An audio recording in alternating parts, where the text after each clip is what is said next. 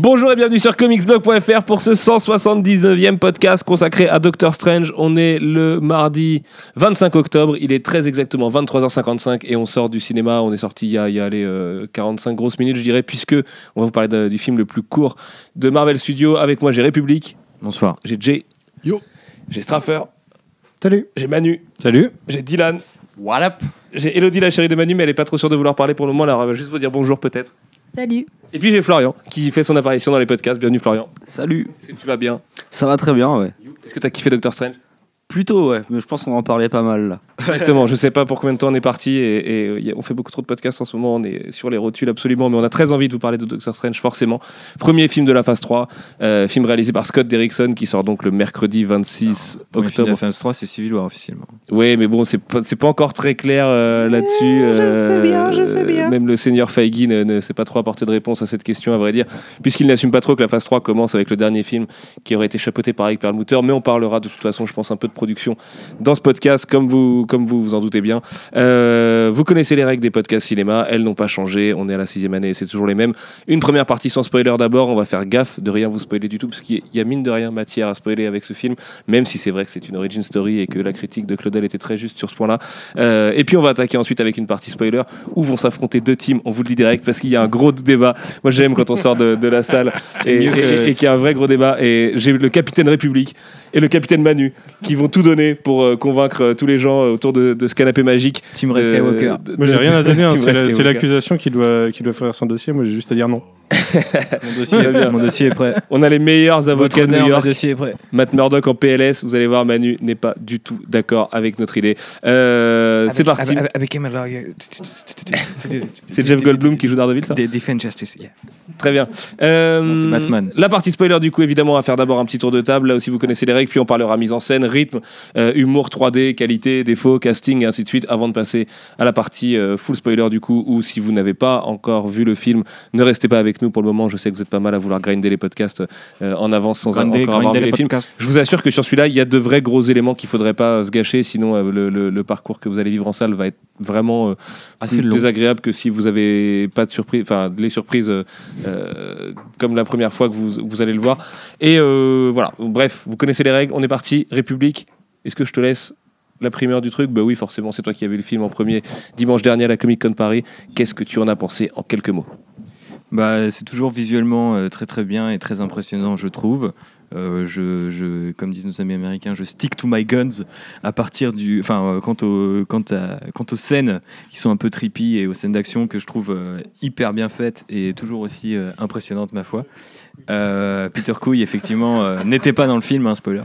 Mais du coup, Les gens euh, n'ont peut-être pas encore eu le temps d'écouter le podcast d'hier soir, les gars. Ils vont rien Et comprendre à cette histoire de et- Peter Couille. Ils, ils ne vont rien comprendre, mais je vous renvoie au dernier podcast euh, qui est déjà gratuit, euh, dans l'infime bonté euh, de, de Hart. Et euh, je reprends du coup sur Doctor Strange.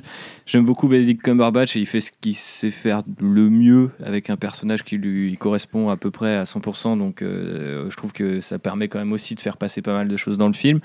Euh, plein de persos sont attachants. Et j'embraye du coup sur les, les défauts, d'autres moins, notamment le méchant que je trouve toujours un peu Kaelicius. Kaelisu, Ka- non, Caecilius, je crois. Caecilius, Caecilius, pardon. ouais. Euh, incarné par Mads Mikkelsen qui, qui fait le taf, hein, mais qui aurait pu être quand même un peu Ça plus. faisait très chanson des. Pussycat Dolls, sinon. Kaelicius. Kaelicius. Tiens. Non, pardon. Mais C'était Destiny Child Pardon. un level, un level de référence euh, Marvel Studios. euh, ça- ça- euh, voilà, exactement.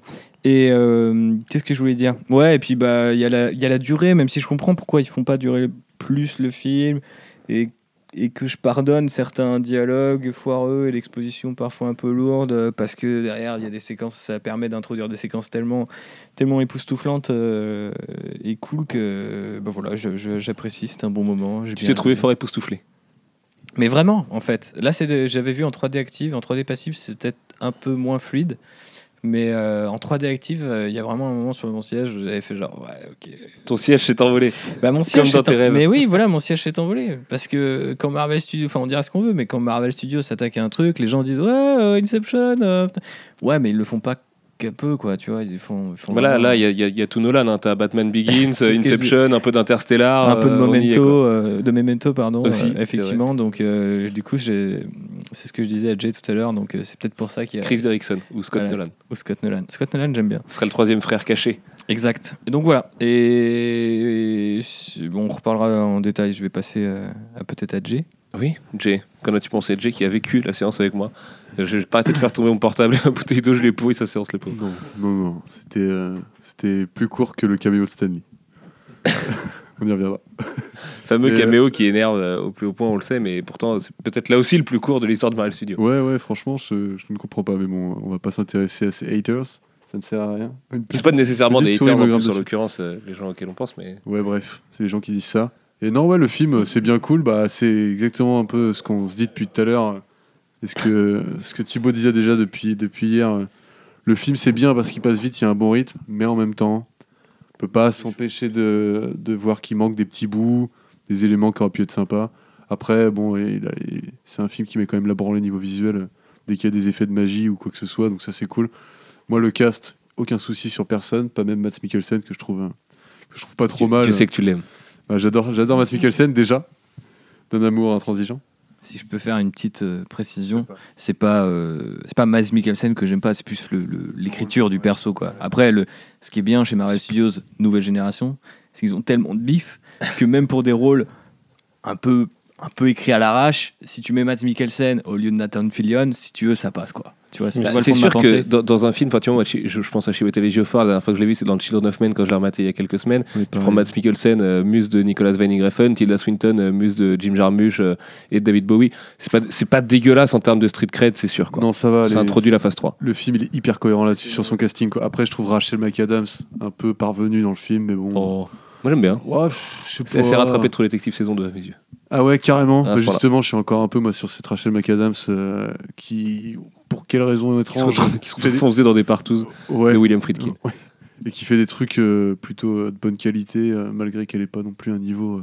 Euh, voilà, jamais rien fait pour prouver qu'elle est exceptionnelle cette actrice. Donc, euh, Si, si, si, attends, elle a fait des bons, des bons trucs. euh, mais, McAdams.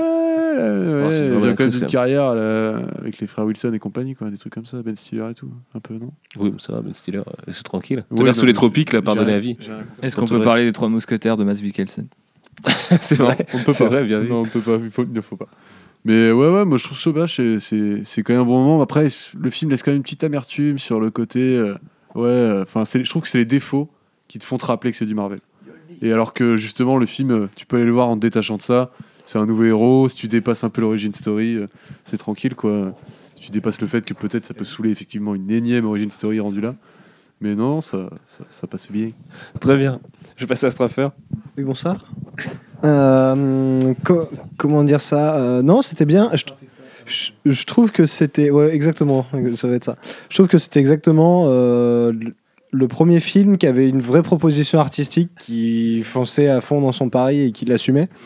Euh, que ce soit au niveau des décors, que ce soit au niveau des thématiques abordées, ils osent aborder des trucs pas forcément euh, toujours. euh, De quoi? Je trouve que t'as pas dit qu'est-ce soit pour une fois, c'est un peu notre obsession. Ah, qu'est-ce que c'est soi? Mhm. Bien sûr. C'est la spéciale Straffer. Ça va arriver. Qui rappelle qu'il vient de Pau et de Verdun à la fois. Toujours. C'est un mélange de, un mélange d'accents. Bref, et euh, tout ça pour dire que ouais, non, c'était vraiment très bien. Après, à côté de ça, euh, je suis aussi d'accord avec vous pour dire que ses, qualités sont ses défauts. C'est-à-dire qu'il est court, il va vite, il va droit au but, mais en même temps, euh, il y a des moments où il est hyper, il est hyper lent en exposition, il gère un peu mal son rythme. Il se permet pas de ralentir, mais ce serait pas non plus forcément utile. Donc non, c'était vraiment, ça, ça redonne un peu foi dans les films de super-héros, notamment quand on voit ce qu'on a vu cette année. Ne serait-ce que Suicide Squad où euh, il y avait quoi Il y avait BVS et il y avait encore un peu plus Deadpool tôt aussi, euh, Deadpool euh, en, début d'année. Et Civil War. Et Apocalypse, qu'il faut pas oublier. Oui, mais Apocalypse, on passera. Tout en haut avec Suicide Squad. Exactement. Avec Simon. Du coup, BVS est loin d'être le pire film de super-héros d'année. Et ça, c'est une performance en soi. Ouais, il est peut-être même sur le. Non, pas le podium. Ouais, il le est podium. dans les 5 premiers. Sur le podium des trucs En même temps, il y en a 5. Super. Il y en a 6. 6, il y en a 6. Ouais, on va, on va pas aller loin. Bref, donc euh, voilà, Doctor Strange, c'était vraiment pas mal. Visuellement, ça met la branlée. Et je veux un Space Mountain euh, Doctor Strange plutôt qu'un Space Mountain Star Wars. Voilà. Ah bon Mais t'auras une, une attraction euh, Space Mountain, je te rassure. Florian, qu'est-ce que t'en as pensé? Bah globalement, j'ai plutôt apprécié. Euh, c'est un bon film, je trouve. Déjà visuellement, euh, comme on l'a déjà dit, c'est vraiment vraiment super à certains moments. Il y a des bonnes idées de mise en scène, je trouve, notamment au niveau de la mise en scène de la magie, tout ça, c'est pas mal. Et ce qui est bien aussi, c'est que c'est c'est assez frais en fait, justement ce côté ce côté magique et ça change un peu de ce qu'on a vu euh, jusque là. Au niveau de la phase 2 des films Marvel, je trouve que ça commence un peu à se répéter à certains moments en fait. Et c'est assez long. Et là, ça relance bien le truc en fait, avec toute une nouvelle dimension en fait. Euh, qui se rajoute à ça. Euh, donc euh, en gros, en gros voilà. Après c'est vrai que c'est un film, il y a quand même pas mal de, ouais, raccourcis scénaristiques, il y a des trucs, des facilités un peu, j'ai trouvé. En 1h45, peut-être que c'est ça aussi qui joue dessus, je sais pas trop. En tout cas, ouais, globalement c'est un bon film. Ça va un peu vite des fois, ça a des défauts, mais il vaut vraiment le coup, je pense. Puis ouais, il relance bien l'univers Marvel, donc c'est plutôt cool. On fait comme Combi, on continue notre tour du monde. Manu? Eh ben, écoute, moi j'ai vraiment aimé le film. Euh, je fais partie de la team, en plus d'être une autre team, qui, fait, euh, qui, trouve que les 1h45 ça va plutôt bien au film. Et que malgré quelques raccourcis, euh, ça, marche bien. Et moi j'ai pas été choqué par le rythme et je me suis jamais ennuyé. En fait, je, je trouve que le seul défaut dans son rythme, c'est le fait d'avoir voulu s'imposer une temporalité qui correspond pas du coup. On aurait, on aurait gagné à être sur un film qui dure sur plusieurs années. C'est un film dont le thème est le temps et qui en plus introduit des trucs de voyage et tout ça. Donc autant vous dire que Manu était au taquet sur son siège, même si c'est de la magie, on n'était pas là pour rigoler. Et c'est vrai qu'il y a une temporalité super chelou euh, dans, dans l'ensemble du film. Ouais. Et ouais, sinon, bah, ça a été un peu dit, mais je trouve que les acteurs font le boulot, même si euh, ils n'ont pas forcément l'occasion de se surpasser, mais ils sont là, quoi. Euh, ça, rapporte, ça, ça apporte une, une, euh, une touche de fraîcheur à, à l'univers Marvel qu'on qu'on avait vraiment besoin depuis quelques films. Euh, visuellement, c'est une branlée. Et je trouve que le score te reste bien plus en tête, même si ça a la fâcheuse tendance d'être le score de Star Trek, mais au moins il te reste en tête. Tu vois. Parce que euh, du coup, Matt Mikkelsen n'est pas le seul à... Si, je l'ai en tête. Matt Mikkelsen n'est pas le seul à faire le voyage vers Rogue One, puisque Michael Giacchino euh, est compositeur de Doctor Strange et de Rogue One, du coup, puisqu'il rem- il remplace Alexandre Desplat. Que moi, à l'inverse, le score, bon, on y reviendra tout à l'heure, de toute façon. Même qu'il a dû travailler pour son anniversaire. Oui, le pauvre, oh là là, on va le plaindre. Il a Oh pris là que 250 000 dollars. Euh, Dylan, Alors c'est de la merde, euh, moi je trouve. Alors du coup, euh, Répu m'a dit d'avoir des Ah, avis là. moins tranchés, donc euh, je bah, il t'a dit exactement, Dylan, quand tu es là avec nous en podcast, soit tu trouves que le film a changé ta vie, soit tu trouves que c'est la pire chiasse que tu as jamais vue. Euh, non, non, non, bah là du coup, je vais essayer d'être un peu plus Find the tranquille. balance. C'est c'est vraiment un très bon film. Enfin, moi du coup, les derniers films de super-héros que j'avais vus, bah, c'était euh, comment ça s'appelle? Putain, Apocalypse. Et avant Age of Ultron, je m'étais pas imposé d'autres trucs Ah, tu comme. t'es pas fait BVS, Civil War, pas Suicide fait tout ça, moi, moi, je suis sorti de tout ça. J'ai, j'ai, Enfin, j'ai- t'as été Apocalypse, donc si tu veux, tu t'es, Ouais. tu t'es maudit euh, tout je ça. voulais pas trop de haine en moi. Puis t'as euh, loupé Civil War, du coup, c'est dommage. Bah, je sais, mais du coup, voilà. Par rapport aux dernières expériences que j'avais, moi, c'est vraiment Ouais. une des meilleures que j'ai eues en Il a film pas de vu le nouveau. Spider-Man, c'est chaud. C'est vrai, c'est vrai. Il y a- non, mais il y a plein de trucs que j'ai pas vu de toute façon, mais du coup, encore une fois, en tant, en tant Avec que My mec Father. extérieur aux comics, euh, Panther. vraiment passé un bon moment devant le film. C'est difficile de dire d'autres trucs que vous. Euh, Moi, les acteurs, effectivement, j'ai j'ai vraiment bien aimé leur performance. Je connaissais pas les personnages, ils m'ont tous intéressé. Euh, Il y a, comme tu l'as dit tout à l'heure, euh, pas mal d'idées qui sont introduites, des, des, des, des moments de réflexion hyper euh, intéressants et pourtant placés comme ça dans un film qui est. Enfin, qui, comme tu disais, est assez court. Donc, c'est vrai qu'on n'a pas le temps de se poser pour réfléchir, mais il donne les idées quand même. Il y a, plein de réflexions intéressantes. C'est le seul truc que je vois à part tout ce que vous avez dit. Et, euh, et ouais, sinon la musique m'a pas marqué non plus. Enfin, mais c'est- c'est- tout, tout fonctionne assez bien pour moi. En tout cas, J'ai vraiment passé un bon moment devant le film. Je, je me suis marré quand il fallait. Un peu d'humour lourd de temps en temps, mais bon, voilà, c'est du Marvel, ça arrive. Et euh, ouais, le cameo Stanley, une catastrophe. hein. Moi, ça m'a sorti du film. Je sais pas quoi vous dire d'autre. Quel troll. Non, voilà. Elodie? Non? Bon allez, je t'embête, t'embête pas plus, je te remplace euh, à la volette. Et euh, pour finir du coup ce tour de table, moi j'ai trouvé ça, bah, j'étais un poil déçu, je peux pas vous mentir. Euh, déjà parce que j'ai énormément, enfin je fonde énormément d'espoir en la phase 3 parce que j'aime Marvel Studios et, que j'y trouve plein de qualités. Euh, justement dans ces qualités, je vais rebondir sur ce que disait Dylan, le film donne effectivement plein de clés de réflexion et même d'aspects spirituels et philosophiques puisqu'il est forcément plus spirituel que l'ensemble des films Marvel Studios en règle générale puisque c'est un peu l'opium du personnage. Et c'était marrant parce que souvent quand je défends euh, euh, Marvel Studios et, et son modèle euh, euh, à des gens qui me disent non mais c'est que pour les cons, euh, c'est un truc de beauf, ça raconte rien. Quand la première fois qu'on avait eu une mention de Stephen Strange, c'était dans Captain America Winter Soldier, et c'est un moment où on nous parlait de surveillance de masse. Et mine de rien, dans un Captain America Winter Soldier, ils arrivaient à te parler de surveillance de masse rapidement sur un toit avec un sénateur corrompu et tout.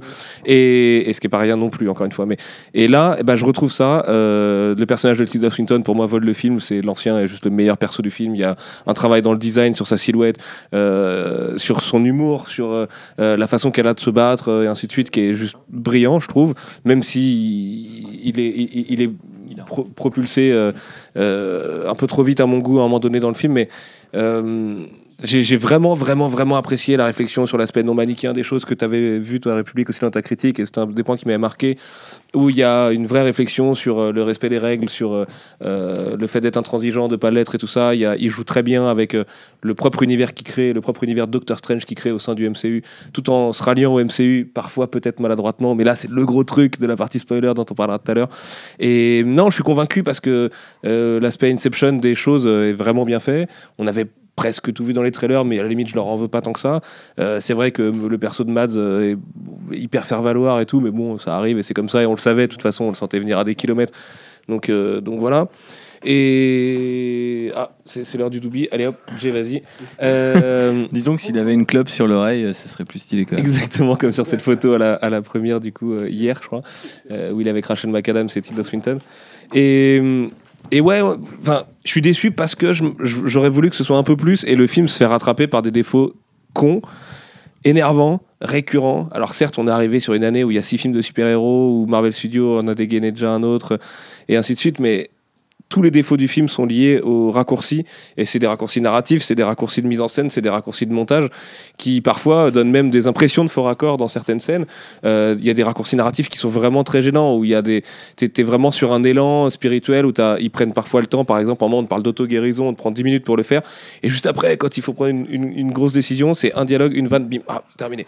Et alors que c'est super important, c'est fondateur pour le personnage, et on est sur une origin story, donc pourquoi le film fait 1h45 du coup, la Magnon ne sera pas d'accord. Moi, j'ai pas la réponse, honnêtement. Il pouvait faire 2h15, comme quasiment tous les Marvel Studios. Parce que Et- c'est la phase 3. hein. Au pire, on tranche et il, faisait- il aurait pu faire deux heures. Allez, deux heures. Mais on sait pourquoi ils raccourcissent les films aujourd'hui, c'est pour gratter plus de séances. Et moi, c'est un truc qui commence à me gonfler parce que je suis persuadé que, comme disait Tom Hiddleston, ce sont des vrais films, c'est du vrai cinéma, il n'y a rien qu'à voir les gens qui sont impliqués dedans. Euh, Scott Derrickson qui se fait ultra plaisir sur les références musicales, lui qui est fan de, de rock un peu psyché des années 70, qui t'en place, mais en veux-tu, en voilà, et des trucs super pointus. Et quand tu le suis sur Twitter, tu dis, ok, le mec s'est trop marré à, faire dire ça au personnage à ce moment-là. Et euh, du coup, le fait de, de, ouais, de, de- d'enlever encore une fois un quart d'heure et tout au film pour qu'il ait une séance de plus partout dans le monde tous les jours et qu'il cartonne un peu plus. Je sais pas, c'est, dommage parce que si tu lui rajoutes un quart j'en ai marre avec Marvel Studios d'avoir à chaque fois ce sentiment d'inachevé.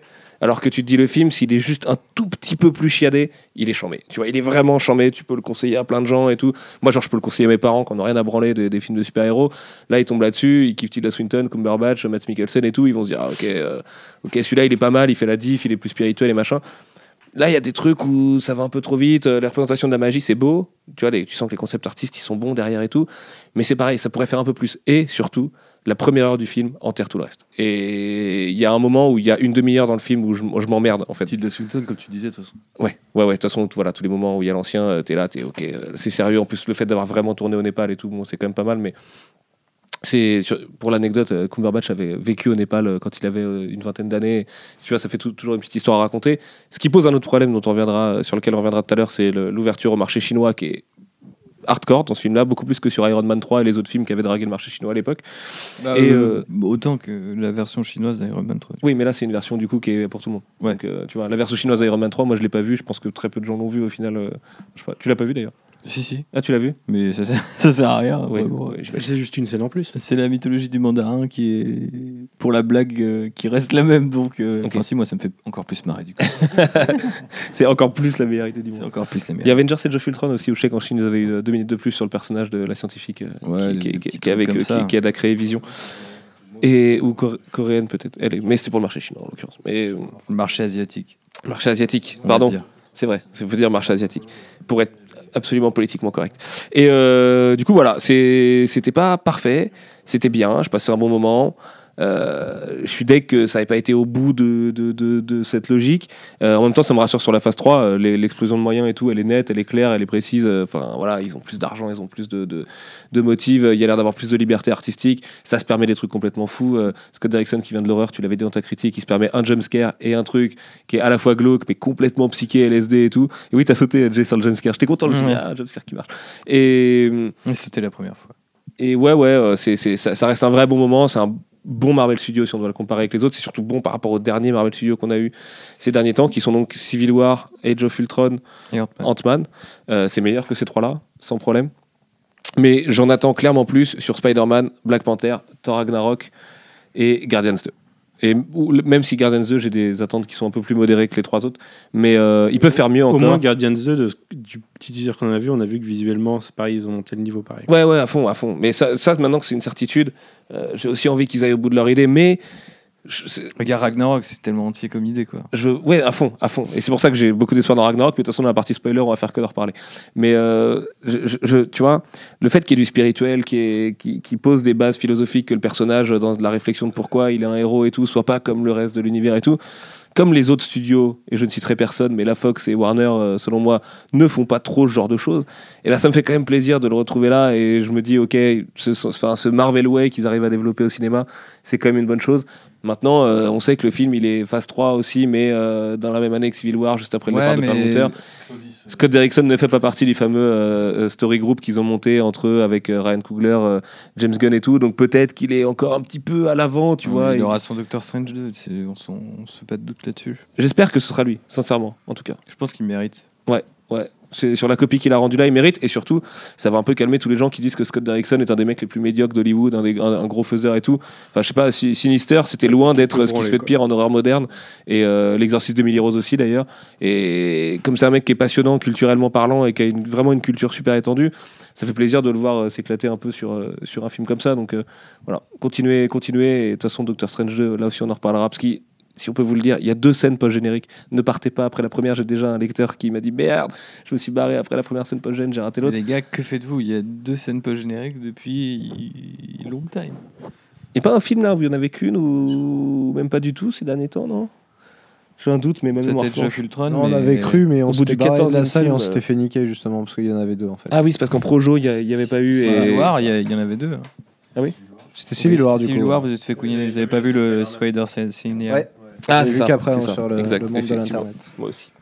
Euh, on passe à la suite, messieurs. On refait un petit tour de table. Du coup, on va parler euh, mise en scène, rythme, humour, 3D. Allez, un petit peu un gros package euh, qu'on va mettre sous la Mise en houlette de la réalisation. rythme, humour 3D. Sors ton gros paquet. hein. Euh, je sors mon gros paquet. Euh, mettez vos lunettes. Et du coup, euh, mise en scène, euh, bah, je trouve que c'est- c'est c'est pas mal du tout. Je trouve qu'il y a un bon. euh, Enfin, euh, en termes de cadrage et tout. Enfin, dès la, dès la première scène, tu comprends qu'ils ont pensé le film pour la 3D. Parce que même dans les scènes non spectaculaires, la caméra est toujours placée à travers euh, d'autres objets. Enfin, je sais pas comment dire. ça a filmé. si des personnages sont dans une bibliothèque, on va filmer dans, dans les trous de la bibliothèque ou à travers Mhm. un grillage dans, un, dans une scène très précise. Il y a même une scène FPS sur un truc qui est pas du tout de l'action ni rien, à un moment donné, à l'hôpital, quand Ah il oui. est allongé. Ouais, Oui. ouais, effectivement. Et du coup, euh, donc euh, je trouve qu'il y a des, jolis trucs comme ça. Des fois, des mouvements de caméra qui sont sans doute des caméras numériques aussi, mais qui sont bien trouvés, euh, puisque vous savez, tout, le délire Inception joue vachement avec la gravité et tout, dans un côté moins euh, physique que Nolan, parce qu'ils avaient reconstruit des vrais décors qui tournaient sur eux-mêmes. Là, je pense que c'est pas le cas, mais entre temps, la technologie a progressé et ça rend le truc quand même vachement crédible, je trouve. Ah, c'est un peu différent comme approche. C'est plus concret. C'est plus plateforme dirais. jeu Les- vidéo, quoi. Ouais, c'est fait plateforme jeu vidéo, mais c'est aussi euh, les, les formes se déforment justement. Là où dans Inception on inversait en Ouais. fait un peu le paradigme de, de- de- de la logique du truc. Inception, c'est plutôt. Là, euh, ça le- se modifie début, littéralement quoi. Après, ça, ça, ça bouge effectivement. Mais euh, du coup, euh, mise en scène et, et, comment dire euh, 3D euh, sont, vont de pair dans le film et je pense vraiment qu'il faut voir le film en 3D. J'ai cru comprendre que dans les cinémas SGC, c'était difficile, voire impossible de trouver une, une séance en 3D. et j- J'explique pas pourquoi. Le, le. Enfin, vraiment. Ça doit être un sombre deal de distribuer avec Gaumont Ouais. épaté du coup pour qu'ils aient la, le- le- la 3D active. en ce qui, exclu, ce qui est très bizarre, ce qui est très bizarre parce que techniquement, ça, a priori, ça n'arrange personne puisqu'il y a aussi des cinémas où il y a, enfin des régions où il y a beaucoup plus de GC que de Gaumont et de pâté. Donc, euh, Ouais, chez Ouais. toi, notamment dans l'Est, non? Ouais, dans l'Est, il y a très peu de, de, de, de Gaumont et pâté. Quoi. Enfin, ça dépend, mais en tout cas, en Lorraine, euh, il y avait beaucoup plus du, du GC. Et euh, salut aux amis euh, Laura de, de l'UGC des cités de Salut Lille. à toute la Lorraine. Salut à vous. Euh, Et à tous les autres départements de France, on vous et, bien, bien, bien entendu. Et, euh, et surtout à nos amis alsaciens, n'est-ce pas Dylan? Euh, Du coup, euh, qu'est-ce que je voulais dire? Euh, On a dit quoi Mise en scène et 3D bah, Du coup, c'est assez spectaculaire, euh, je trouve. Euh, Il y a deux trois plans où c'est un peu limite quoi, mais toujours comme chez Marvel Studios, c'est de temps en temps un recours au champ contre champ à base de on n'a plus trop le time de penser à autre chose. Et, et oui, et là, à ce moment-là, la 3D, euh, tu sens que du coup, elle limite, elle, bah, elle nuit au film. quoi. C'est un peu cette scène d'ouverture d'Ant-Man dans le passé, quoi. C'est ce, ce feeling-là. Euh, après, c'est vraiment minime par rapport à, à tout le reste du film. Il y avait quoi, du coup, mise en scène, euh, l'humour? L'humour, euh, moi, je trouve qu'il y a des blagues que je trouve drôles, comme la blague du métro de Thor, mais qui, en fait, je- à mon sens, n'aurait rien à faire là, parce que c'est c'est trop tôt ou c'est pas c'est casé au mauvais moment tu vois il y a ce pour, pour, pour spoiler un autre film il y a cet effet euh, Star Wars The Force Awakens de Han Solo est mort et en fait les gens sont contents parce que c'est la scène d'après et qu'il faut que vite vers la fin. Et des fois ce genre il y a notamment une blague euh, enfin il y a plusieurs blagues comme ça où il se fait passer des trucs assez sombres ou assez graves et en fait direct t'enchaînes sur une blague pour dédramatiser le truc ce qui est bien mais quelque part si tu veux vraiment jamais faire peser les enjeux sur le spectateur bah fais une pure comédie quoi. Et c'est ça c'est toujours le, le, par- le paradoxe Marvel Studios parce que ça me fait rire et en même temps je peux je peux comprendre pourquoi les gens disent que ça peut être dérangeant. Pas partout parce que je trouve que la plupart des blagues marchent. Il y en a vraiment qui la première fois m'ont fait exploser de rire tellement c'était bien trouvé. Et sans doute la Dan Harmon n'y est pas pour rien. Et je trouve que glo- globalement euh, même s'il y en a toujours de plus en plus de l'humour chez Marvel je trouve qu'il est toujours plus bah, toujours plus Marvel. Et aujourd'hui si vous vous ouvrez un comic book euh, de la maison des idées bah globalement c'est quand même vachement aligné sur ça et ça fait quelques La années maison des donc, euh, idées. non mais je veux dire faut Je veux dire, la distingue et concurrence. euh, voilà non mais je veux dire faut, faut dire ce qu'il y a L'homme de fer. c'est pas oui euh, L'homme d'acier d'ailleurs. le, géant, de fer le- pour le géant de jade. Mais euh, du coup, euh, effectivement, euh, ce qui est, du coup, ça ne m'étonne plus trop. J'ai fini par faire mon deuil de, tu vois, des scènes d'action euh, dont le côté épique est un peu tué par une vanne et me dire que bah, c'est peut-être ça, tu vois, l'épicness à la Marvel Studios, c'est la vanne et, et l'épique en même temps mélangé. Et au final, quand tu acceptes le contrat, tu te rends compte que tu peux avoir des petits frissons tout en déconnant et tout, surtout euh, la première fois que tu découvres le film et que les images sont inédites. Quoi. Après, il y a une blague qui est hashtag le forcing, hashtag euh, le métro de Londres. euh, dans Laissez ce métro tranquille. putain. Mais, mais, euh, mais après, moi je trouve que c'est plutôt cool. Et c'était quoi le, du coup le dernier truc Mise en scène 3D, humour et rythme. Et rythme. Et je trouve que le rythme, euh, enfin moi je suis un peu Team Manu là-dessus, euh, au sens où j'ai trouvé que 1h45, je comprends pourquoi ils le Essaye font. pas de l'acheter comme ça. Tu sais que vous allez vous engueuler dans, dans une petite demi-heure. Mais je suis un, un bon avocat, tu le sais. C'est mon côté Matt Murdock, je flatte, je flatte d'abord l'audience. Et du coup, euh, effectivement, euh, Franck Castle est un honnête citoyen. Et du coup, euh, j'ai trouvé que. Bah, 1h45, en fait, euh, je trouve ça cool, mais je sais que s'ils avaient. Enfin, je trouve ça bien, je trouve que le rythme est assez parfait, même si du coup, ça crée un peu l'impression que le personnage, il est tout le temps dans le rush et qu'il apprend du coup très très vite, qu'il a plein de fonctions. de, comment dire, de responsabilités très très vite. Ça peut dérouter. Mais en même temps, euh, c'est jamais euh, fait en mode euh, what the fuck. Et je suis désolé d'invoquer la distinguée concurrence, mais parfois dans ce 16 Squad et BVS, j'avais justement cette espèce de feeling de waouh, vous avez caractérisé ce personnage tellement vite que je reconnais même plus le Gugus. Quoi. Alors que là, bon, bah, Stephen Strange. Parce qu'il y a ni méchant ni gentil. Ouais, aussi, c'est peut-être. ouais, c'est carrément, c'est sans doute ça. Et c'est une bonne explication. Et du coup, je trouve le rythme assez bien foutu, du coup. Ça ne m'empêche pas qu'à la fin, j'ai envie d'en voir plus, plus de, tu vois, qu'on visite plus de dimensions, qu'on se soit posé sur plus de trucs, notamment le Népal, euh, comme on disait en off tout, tout à l'heure. Mais en même temps, je sais très bien qu'avec un film de 2h ou 2h15, ils auraient rajouté un quatrième acte avec euh, un, giant laser, laser beam au milieu d'une ville. Et, Non, je suis pas d'accord. Surtout pas avec la, sûr. surtout pas avec la conclusion du film, qui est assez couillue, qui est un peu en mode euh, Dance of Blow. Ouais, euh, mais du coup, elle permet. Alors attention, on est à la limite du spoil du coup, mais du coup, je pense qu'elle permet aussi Enfin, après, je sais pas, c'est peut-être aussi juste une question de moyens. Le film a coûté, je crois, très cher par rapport à ses effets spéciaux et tout.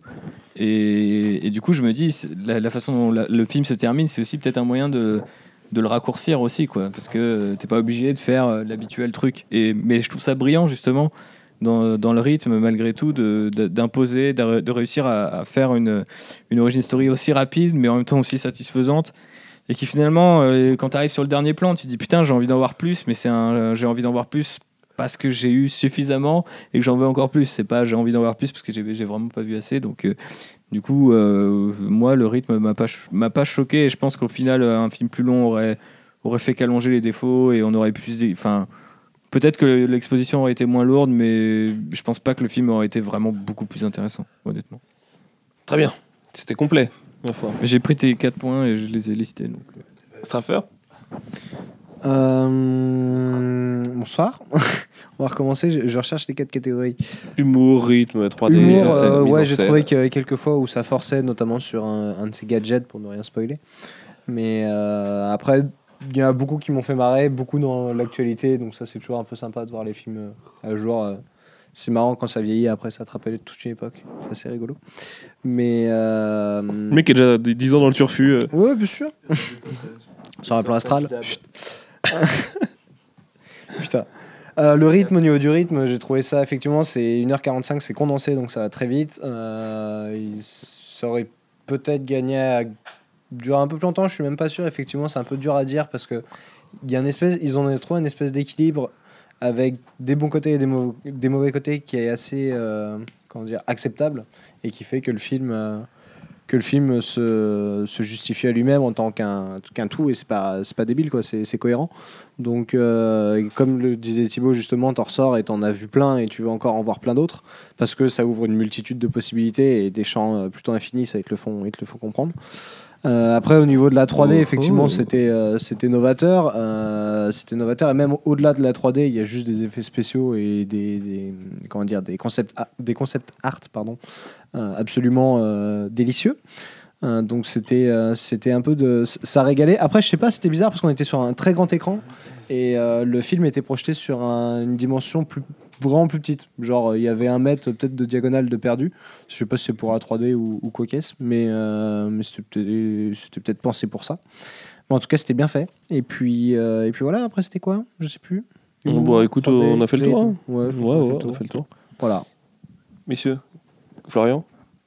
Ouais, euh, bah, au niveau de la mise en scène, je trouve ça pas mal. C'est assez classique euh, tout le long du film, mais il y a quand même quelques, quelques très bonnes idées, bah, notamment au niveau de la magie, euh, j'en parlais, j'en parlais tout à l'heure, et, de... et au niveau de, ouais, de, de, de- des effets 3D en fait. Toutes ces, toute cette idée ouais, de filmer avec, en gardant des objets plus dans le champ, etc., pour qu'on ait bien de la profondeur, il y a vraiment pas mal d'idées dessus. Euh, du coup, bah, au niveau de la 3D, euh, vu que je commence à en parler, c'est peut-être une des premières fois au cinéma où je dirais aux gens euh, allez le voir en 3D en fait. D'habitude, je serais plutôt en train de dire non, allez le voir en Tu fais 2D. bien de souligner parce qu'on nous a beaucoup posé ça. la question suite à ta critique, euh, Thibaut. Et euh, effectivement, on conseille de le voir en 3D carrément. Même si euh, les gens la me tendance à hein, s'atténuer. il, il faut, il faut le préciser. Oh, arrête. Mais euh, non, Souvenez-vous c'est- de. Souvenez-vous de. C'est vrai, j'ai un passif, mais souvenez-vous de Tron Legacy quand même. Souvenez-vous d'un C'était- 4,5 sur Age of Ultron. C'était aussi. Euh, Tron Oui, en c'est 3D, c'était carrément bien. dire, ouais. Mais après, Joseph Kosinski, c'est un technicien et, et c'est le mec pour. Non, euh, mais ça, ça prouve aussi que mm, Disney essaye de réfléchir. à- Enfin, a priori, au-delà de Cameron, il n'y a que Disney qui a essayé de réfléchir à l'utilisation de cette technologie pour, euh, pour la mise en scène. Quoi. Et du coup, c'est c'est fort. Florian. Et donc ouais, donc ouais, bah, la, la 3D, ouais, j'en étais où? Oui, donc la 3D qui est très bien faite, allez le voir en 3D, ça on l'a dit. Euh, du coup, c'était quoi ensuite Le rythme Euh, Au niveau du rythme, ouais, je trouve que ça va un petit peu vite des fois. Euh, ça va un petit peu vite et ça, ça va, je trouve, avec les facilités euh, scénaristiques. Où j'ai eu l'impression des fois qu'on passait vraiment d'un passage à un autre assez rapidement. Et, et c'est un peu dommage. Peut-être que le film aurait, aurait gagné à s'étendre un petit peu plus sur certains moments. Peut-être des scènes un peu plus euh, contemplatives, entre guillemets, pour, pour étendre un peu le Ouais, rythme. Et ça pourrait être pas Le, mal. fi- le film prend jamais le temps de contempler réellement. Bon, on a le classique euh, euh, lettrage blanc euh, sur fond, euh, un peu, un peu avec une grosse profondeur de champ et tout, mais c'est tout. C'est le seul moment où tu, peux- tu peux un peu respirer vraiment, où tu te dis allez, on va tourner un petit truc un peu joli en hélico, quoi.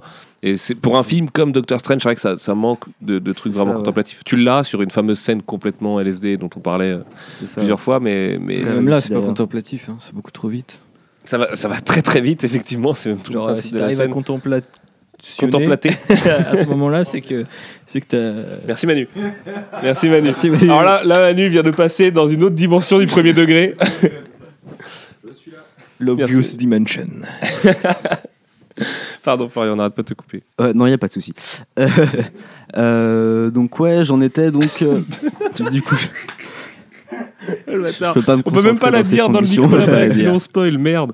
Putain. Ouais, surtout pour un film qui se veut un peu spirituel, euh, plus que le, le reste de, de- de Marvel Studios. Ouais, quelques, quelques scènes un peu plus contemplatives, ça aurait pu être, euh, être pas mal, ouais, je, je pense.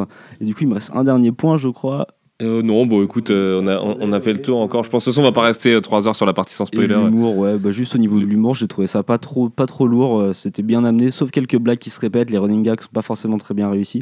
Mais euh, sinon, c'est assez marrant. Et, bah, comme tu disais, trucs euh, plus basés dans l'actuel, etc.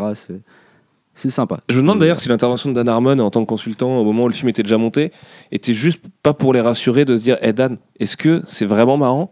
Ou parce que là on n'arrive pas à être sûr et parce qu'effectivement bah, dans cette logique de première heure qui contraste avec la suite qui finalement se rattrape sur la toute fin du film euh, il y a un moment où l'humour a- arrive plus à vraiment à fonctionner alors qu'avant il est excellent et qu'il y a même des moments où on s'est tous retrouvés à éclater de rire dans la salle il y a des vannes qui sont juste parfaites quoi Mais en même temps, j'avais pas l'impression qu'il y ait des raccords de, de reshoot à un moment ou à un autre. quoi. C'est souvent très explicite. si Non, mais après, enfin, t'as as bien vu, hein, le- on- il a été consultant euh, cet été, donc euh, tu peux imaginer que le mec, il a vraiment juste donné son avis, et ça se trouve, il y en a qui ont été coupés au montage, genre, euh, il a dit non, ça, ça marche pas du tout, les mecs.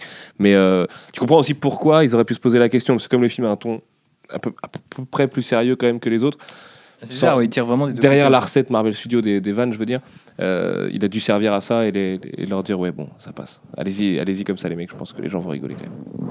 Jay? Ouais, c'est marrant. Après, je, je suis un peu d'accord avec tout le monde. Il y a une petite tartine de trop, quoi. Faut, faut arrêter d'étaler le Nutella sur tout le, sur tout le bordel, quoi. Il est Mais- tard, à cette heure-là, Claudel se transforme en Ouais, loup-garou ouais, euh, de, la le craque. Dark Claudel. On le connaît. Mais euh, ouais, ouais, non, c'est c'est plutôt marrant. Ça a réussi ce pari-là. Après, moi, j'ai eu un petit peu de mal avec l'expédition de du coup du, de l'entraînement et tout. Quitte à faire une origin story, euh, faut bien faire les codes et les faire jusqu'au faut dire qu'un de bout. tes films de super-héros préférés, c'est Batman Begins. Oui. Donc forcément, t'as de la patience quand même quand Mais s'agit d'ailleurs, il y a énormément de parallèles qu'on faisait en off avec, euh, avec Thibaut. euh, on a trouvé un. Bon, on va- on attend la partie sans spoiler pour en parler. mais, Avec. Avec spoiler. Avec spoiler, pardon. Ouais, C'est pas grave. Faut Sinon, se voir. sinon, ça ne marche pas. Mais ouais, ouais, après, sinon, sur la mise en scène, je trouve ça quand même pas mal. Il y a des gros efforts. Tu peux pas chier là-dessus. le- C'est c'est ça qui rend. c'est- Qu'est-ce que tu fais, Aris, toi? Non, mais en fait, je voulais ajouter un truc sur, euh, par rapport au, au parallèle avec Batman Ouais, Begins, ouais. c'est que bizarrement, l'entraînement dans Batman Begins commence par cette super scène de montage où ils sont sur la glace et ça génère plein d'autres scènes, tu sais, avec la voix off Oui. de, de Liam Neeson qui fait un dialogue, je crois que je le connais encore par cœur, mais je vais pas le faire maintenant. Mais ils y ont même pas pensé ça. Ils ont même pas fait un, un training montage, euh, tu sais, qui te permet de montrer plusieurs jours et tout. C'est souvent euh, très euh, euh, point A, point B. Ça, c'est euh, une des minutes qui manque dans le film, quoi. Effectivement. C'est une petite minute de ça. Alors, c'est un peu teubé, effectivement. Mais ça permet. Mais on aime ça, les training montages, on va pas se mentir. Il manque ouais. un petit Liam Neeson. Ouais, mais ça coupe entre justement, c'est là où tu, moi où je trouve que deux scènes avec une blague ou qui sont dynamitées par une blague sont trop proches en fait, parce qu'il manque entre les deux des éléments classiques du euh, de l'origin story où justement euh, tu t'éclates à voir euh, ton héros apprendre à se battre. Là, il, ça- en plus, ça pourrait donner lieu à plein de sorts différents. On n'en voit pas beaucoup.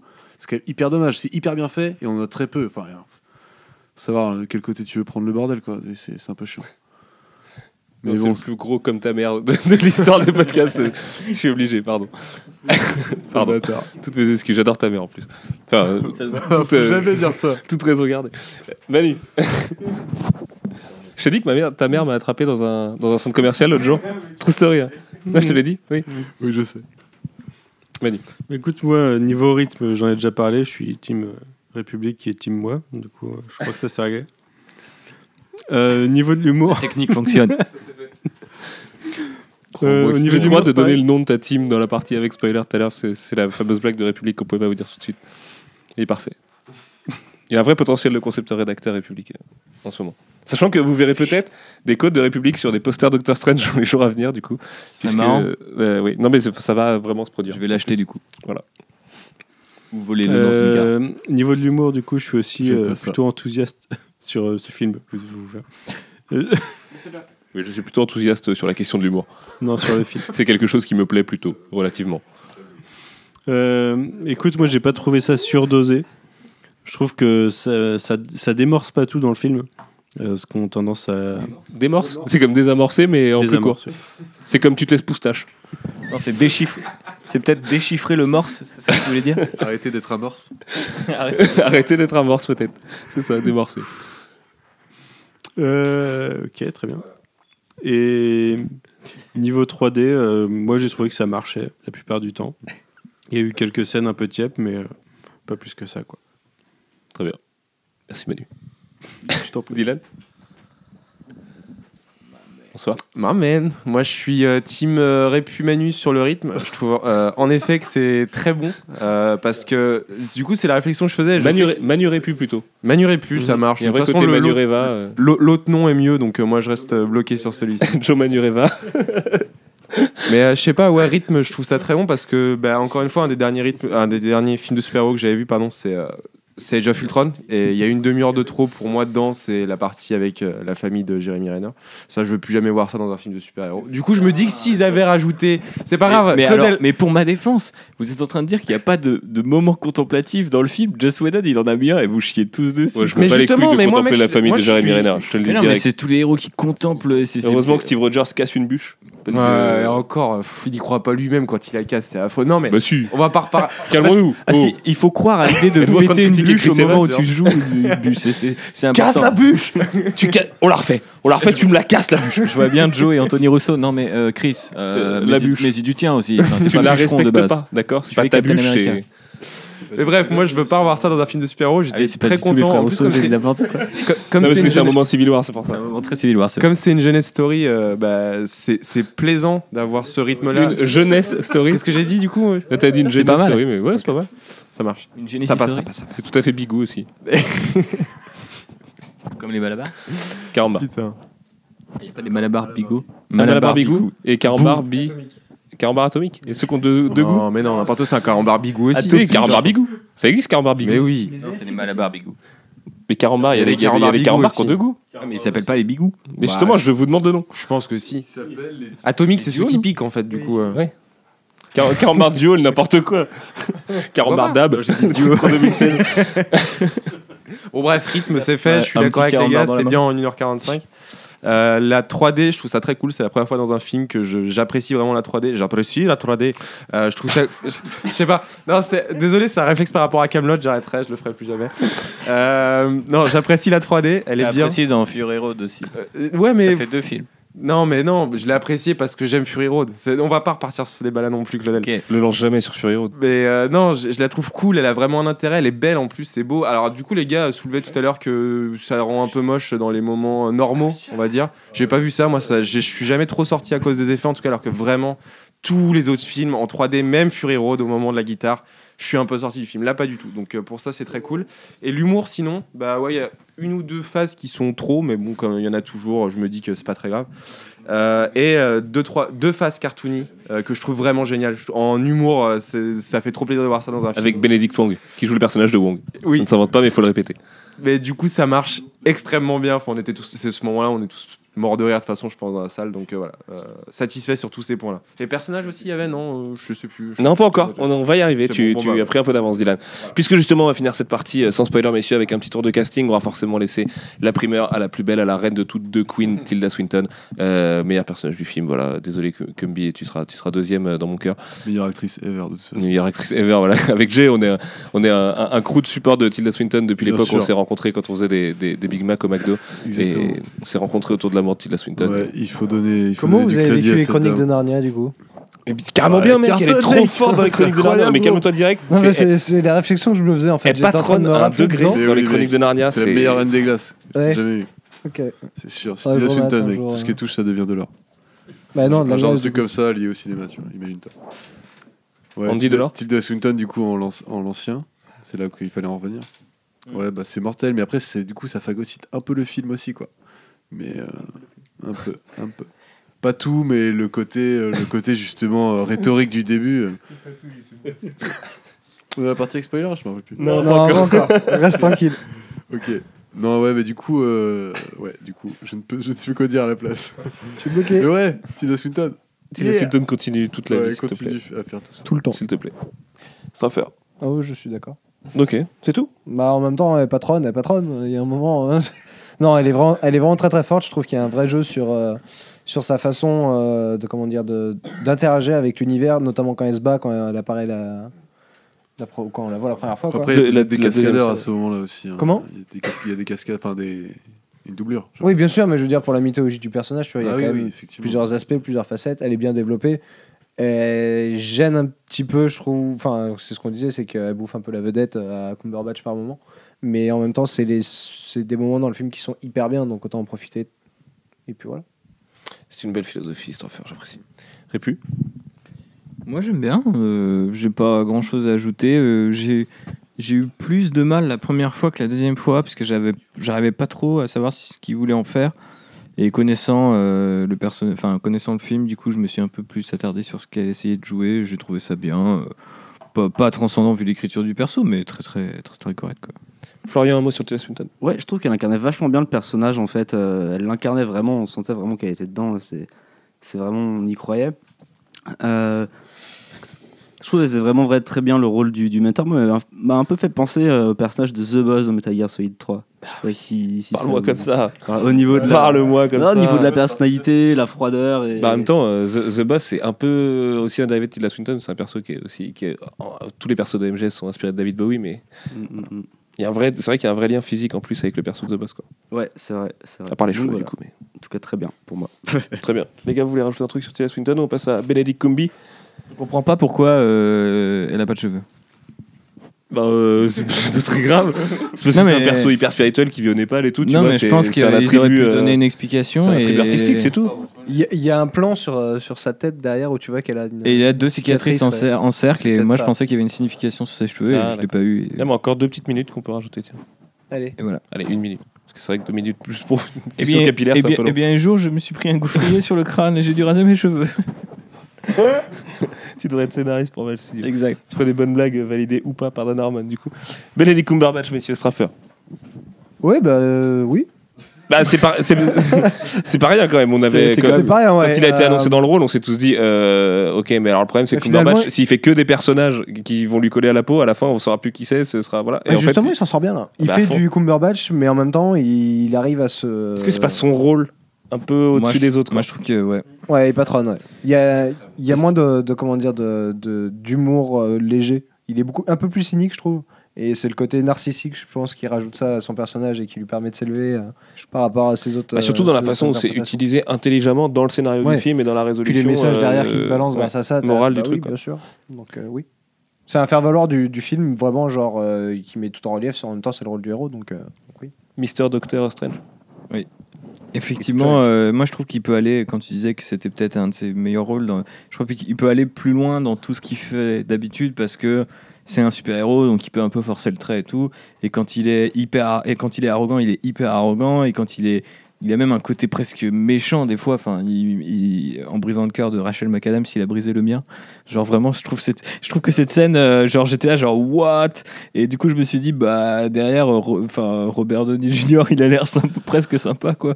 Et euh, C'est un euh, Robert Downey Ouais, Jr. en c'est- même temps. et du coup, euh, et du coup, je, le trouve vachement fort et il me semble qu'il permet quand même de transformer, enfin de donner corps à cette espèce de réflexion qu'il y a autour du personnage et de comment il veut utiliser ses pouvoirs et tout.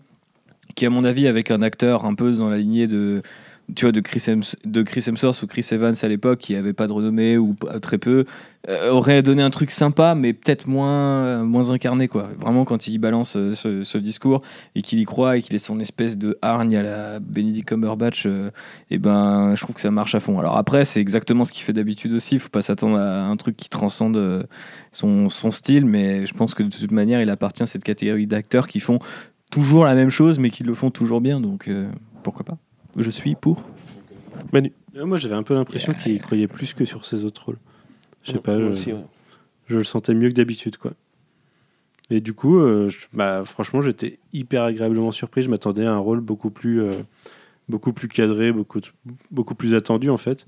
Et non, ouais, j'ai vu de la volonté. C'est vrai qu'il cabotine pas trop et qu'il aurait pu cab- cabotiner bien plus. Mais je pense qu'ils ont enlevé aussi deux trois trucs. euh. De temps en temps, il y a un côté Sherlock au personnage qui, qui est un peu lissé sur la fin du film, quand il devient vraiment euh, un vrai Doctor Strange. D'ailleurs, il change de look euh, huit fois dans le film. Ce qui est assez agréable euh, pour les gens qui sont fans de Benedict Cumberbatch physiquement parlant. J'imagine, c'est pas forcément mon cas, mais, mais le mec a vraiment. Moi, je suis fan. euh, de, de, de, de- Qu'est-ce que tu dis, LG Je trouve qu'en chirurgien, il fait un peu, il fait un peu pitié. Ah ouais? Wow, c'est pas Ouais, quand il apparaît, il a pas de blouse ni rien, il apparaît vraiment en tenue, euh, manche courte et tout, euh, classique. Mais, ouais, mais ça fait, ça hôpital fait et- complètement partie de son perso, qui choisit ses patients euh, que s'ils ont des, des contextes exceptionnels. ouais, justement. Parce que c'est un, en fait, on t'explique que c'est un neurochirurgien star. C'est un mec qui est, qui est- bah, CNN et compagnie, c'est le neurochirurgien du monde. Tu vois, c'est le mec qui, qui, qui est même plus là pour bosser. Il fait que ses trucs et quand il doit sauver une vie, allez, hop, allez, je le fais parce que je suis. ça dénote un peu avec l'écriture, justement, où il est un peu un bâtard et tout. Tu vois, du coup, c'est c'est un Bah non, dans, dans- dans le corps médical, un neurochirurgien qui choisit ses patients comme ça, c'est vraiment bâtard, moi je trouve. Non, mais Tu vois, le mec euh, quand je il parle de, l'histoire de porter une blouse, tu vois, pour euh, juste euh, le personnage, quoi. ouais, mais justement, il est tellement au-dessus de son game de chirurgien Ouais, et être au-dessus du game des chirurgiens, c'est déjà pas mal. quoi. en sorcier, tu vois, c'est ça a plus rien à voir, quoi. Là, là, c'est le fast. Donc, euh, donc c'est ça qui est bizarre, je trouve. Le, ça correspond pas trop, du coup, son identité civile et du coup son identité euh, en sorcier en tant que au, au niveau du style. En fait. Ok. J'ai pas compris si tu voulais dire en fait si tu voulais qu'il ait une cape euh, genre de, de chirurgien. Une blouse par-dessus euh, ses habits verts de- de- d'hôpital. Il y a pas à côté de Rachel McAdams. Il y, a- il y a- il y a des règles dans un hôpital, tu portes pas ce que tu veux si t'es dans, une, dans un bloc opératoire, non? Enfin, je sais pas. Ça me semblait normal que le mec ait euh, le minimum, un costume minime, euh, tu rentres pas dans. Enfin, je sais pas. Il me semble que normalement la blouse, tu l'as que quand tu vas voir tes patients, entre... mais pas au bloc, quoi. Je sais pas. Sauf si tu veux les contaminer, quoi. Contaminons-le. en fait, c'est ça, c'est ça que j'ai voulu Le dire. style avant la santé. Euh, on accélère un peu, messieurs. On passe à Chiwetel Ejiofor. On se garde Mads Mikkelsen pour la fin. Chiwetel Ejiofor qui donc joue le baron Mordo. Euh, Dans le Mordo tout court. Enfin, Mordo tout court, d'ailleurs, c'est vrai. Euh, vilain, normalement, dans les comics, qu'il a est, est un, un- un des mentors de, de Doctor Strange et en fait un peu un de ses collègues dans une trinité de- d'élèves de, de l'ancien, du coup, qui se forment un peu malgré eux au cours du film et qui, ma foi, fait, enfin, moi, à mon sens, fait carrément ce qu'il a à faire, en fait. Moi, je trouvais que l'écriture du perso et l'interprétation qui en était faite, c'était pas terrible la première fois que j'ai vu le film. La deuxième fois, j'ai un peu plus construit, euh, compris comment il avait construit le, personnage. Même si du coup c'est un peu bizarre parce que au départ il est vachement euh, un peu enfin sympa, très sympa. D'un coup il a une espèce de pic d'agressivité, puis depuis puis après il redevient sympa, puis il a de nouveau un pic euh, de, méchanceté, d'agressivité. On en parlera dans la partie spoiler, tout ça, tout ça a un vrai sens. Et en- la deuxième fois, il m'a pas choqué et j'ai trouvé qu'il jouait même plutôt bien. Même si, en fait, je pense que le principal problème, c'est que il est déjà le troisième personnage d'une trinité de sorciers qui a à peine le temps d'être développé. Donc, euh, j'imagine que c'est un peu normal que certaines de ses répliques puissent sonner faux, en fait. Mais j'aime bien. Les gars, Dylan. Euh, ouais, bah moi justement, c'est peut-être celui qui m'a le plus déçu parce que je trouvais qu'il. Enfin, je voyais ce qu'il représentait à peu près dès le départ sans trop connaître euh, ça. C'est ce genre de méchant vertueux en fait qui, est, qui, est- qui veut faire le bien mais trop et qui du coup en devient zélé. Et, bah, à la fin, c'est plus ou moins. Il est, il est zélé, tu vois. Enfin, il, à la base, son. Qui n'est pas méchant dans le, dans le film, on le rappelle. hein.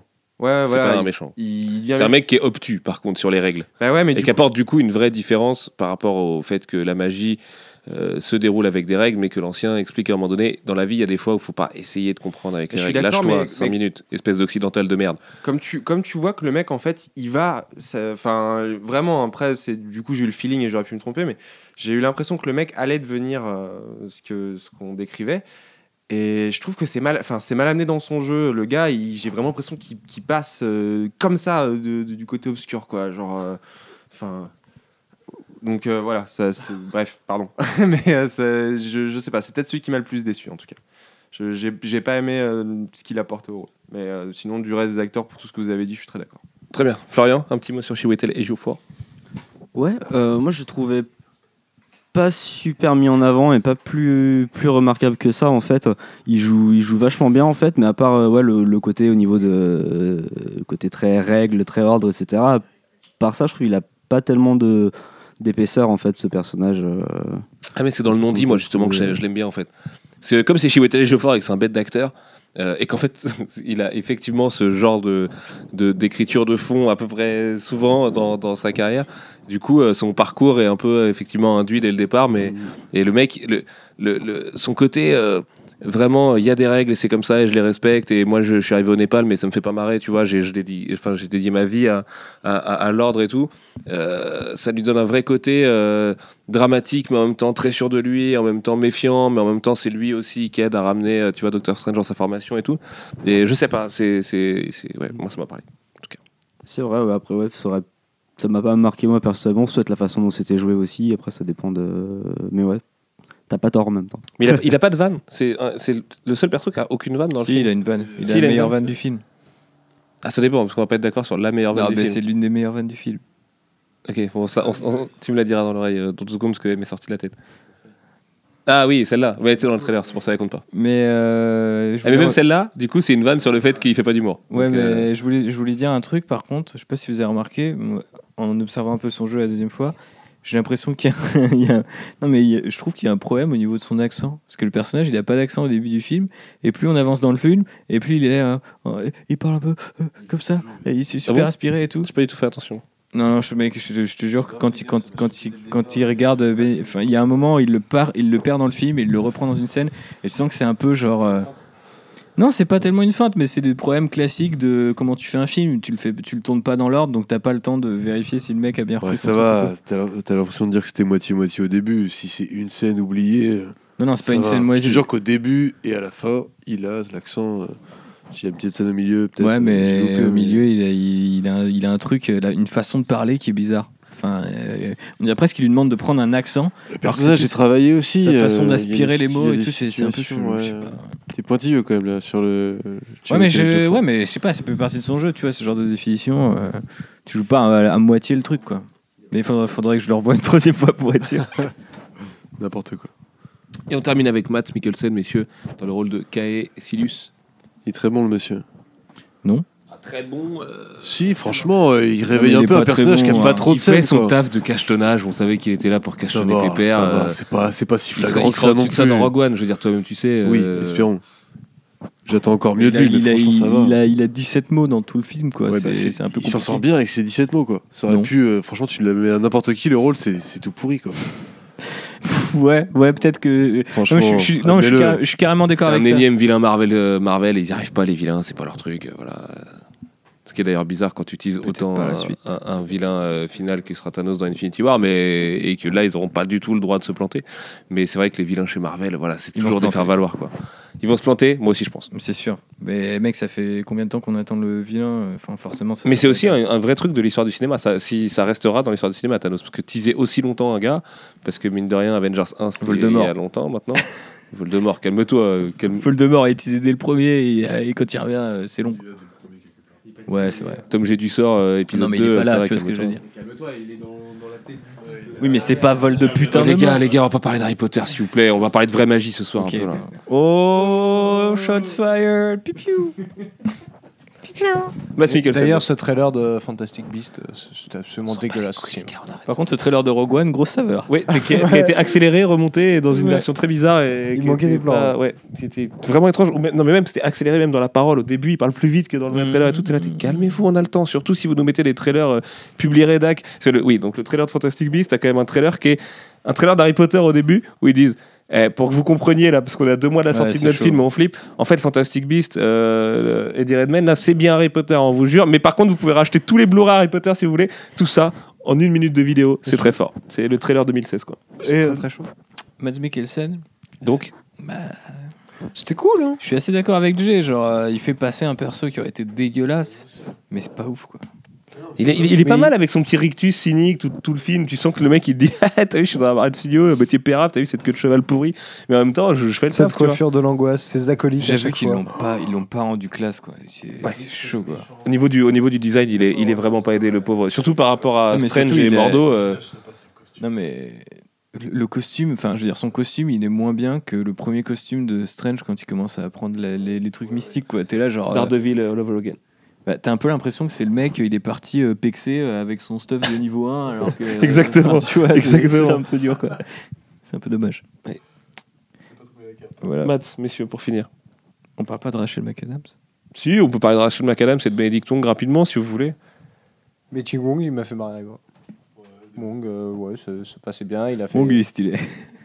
Ouais, mais- La Il a un blague rôle. de- Ouais, c'est ça, la petite blague à la fin fonctionne aussi. C'est un perso important en plus dans la mythologie de Doctor Strange, donc mine de rien. Mais Rachel McAdams, euh, on disait avec Jay. Il s'en bat les couilles. Mais non, mais euh, c'est bon, Wong il est là deux scènes. Il y a Rachel McAdams, c'est quand même plus de temps d'écran. Mais Rachel McAdams, j'ai trouvé que c'était. Enfin, au début, je trouvais que c'était pas mal, mais en fait, l'écriture du perso meurt un peu au fur et à mesure du film. Et du coup, elle aussi, elle est un peu en mode genre, je sais plus trop quoi dire. Je sais plus Non, mais ce qui fait un peu partie de l'histoire aussi, de l'histoire d'amour qui n'en est pas une, qui est développée contre, au sein du film. plutôt bien joué chez elle, et enfin, tous les deux. ils surtout dans un truc ultra mainstream, euh, Disney et tout, d'avoir une histoire d'amour aussi glauque presque, parce que son ex, machin, blabla, euh, lui il refuse un peu de ça. Il, il, il la canardise pas du tout, du tout, quoi. Donc, euh, et le perso est une vraie femme forte aussi, et elle le calme comme il faut, et elle a les bons dialogues au début quand ils lui font la blague euh, Palmer Strange, euh, Strange Palmer, machin, tout ça. euh, c'est- C'était un C'était assez archétype un plaisant, peu différent, ouais, c'est sûr. C'était pas mal. Voilà, euh, ma maison des idées, si vous voulez. Non, mais encore une fois, tu vois, c'est c'est pas de laisser. Heureusement qu'ils ont des, grands, des bons acteurs pour faire, euh, leur- faire passer des personnes. Bah ouais, Rachel qui- McAdams pour un perso de cette, de cette taille-là, euh, ouais. Bah, tu vois, la meuf, elle pourrait presque être une héroïne dans un film À. Marvel Studios et elle fait ce truc-là.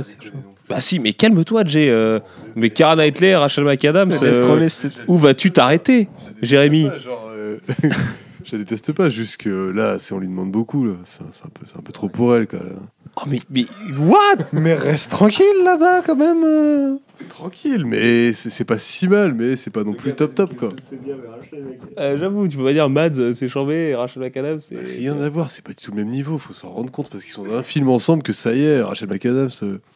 Qu'est-ce qui. Bah non, qu'est-ce Mads, il est pas vraiment à son niveau, mais ça passe. Rachel Ouais, McAdams, elle est bien, tu vois, elle joue bien. plus jolis yeux que Mads Mikkelsen. Ça va, oui, oui. Par Ce contre, elle est plan, elle est jolie, il a mais. moite les larmes aux yeux. Oh là. Non, il a pas. Il les a vraiment. Oui, il a vraiment Ouais, ouais, il a vraiment les larmes aux yeux, ouais. Mhm. C'est- Du coup, c'est étrange, ce moment-là. Je me viens de souvenir. bien aimé, moi. Je sais pas. Non vous avez, pas, vous avez pas aimé? Bon, c'est le moment de passer à la partie euh, avec spoiler, de toute façon, messieurs, parce que je sens qu'on va dériver très vite. Si on ne l'a pas déjà fait, mais ça, ça nous regarde.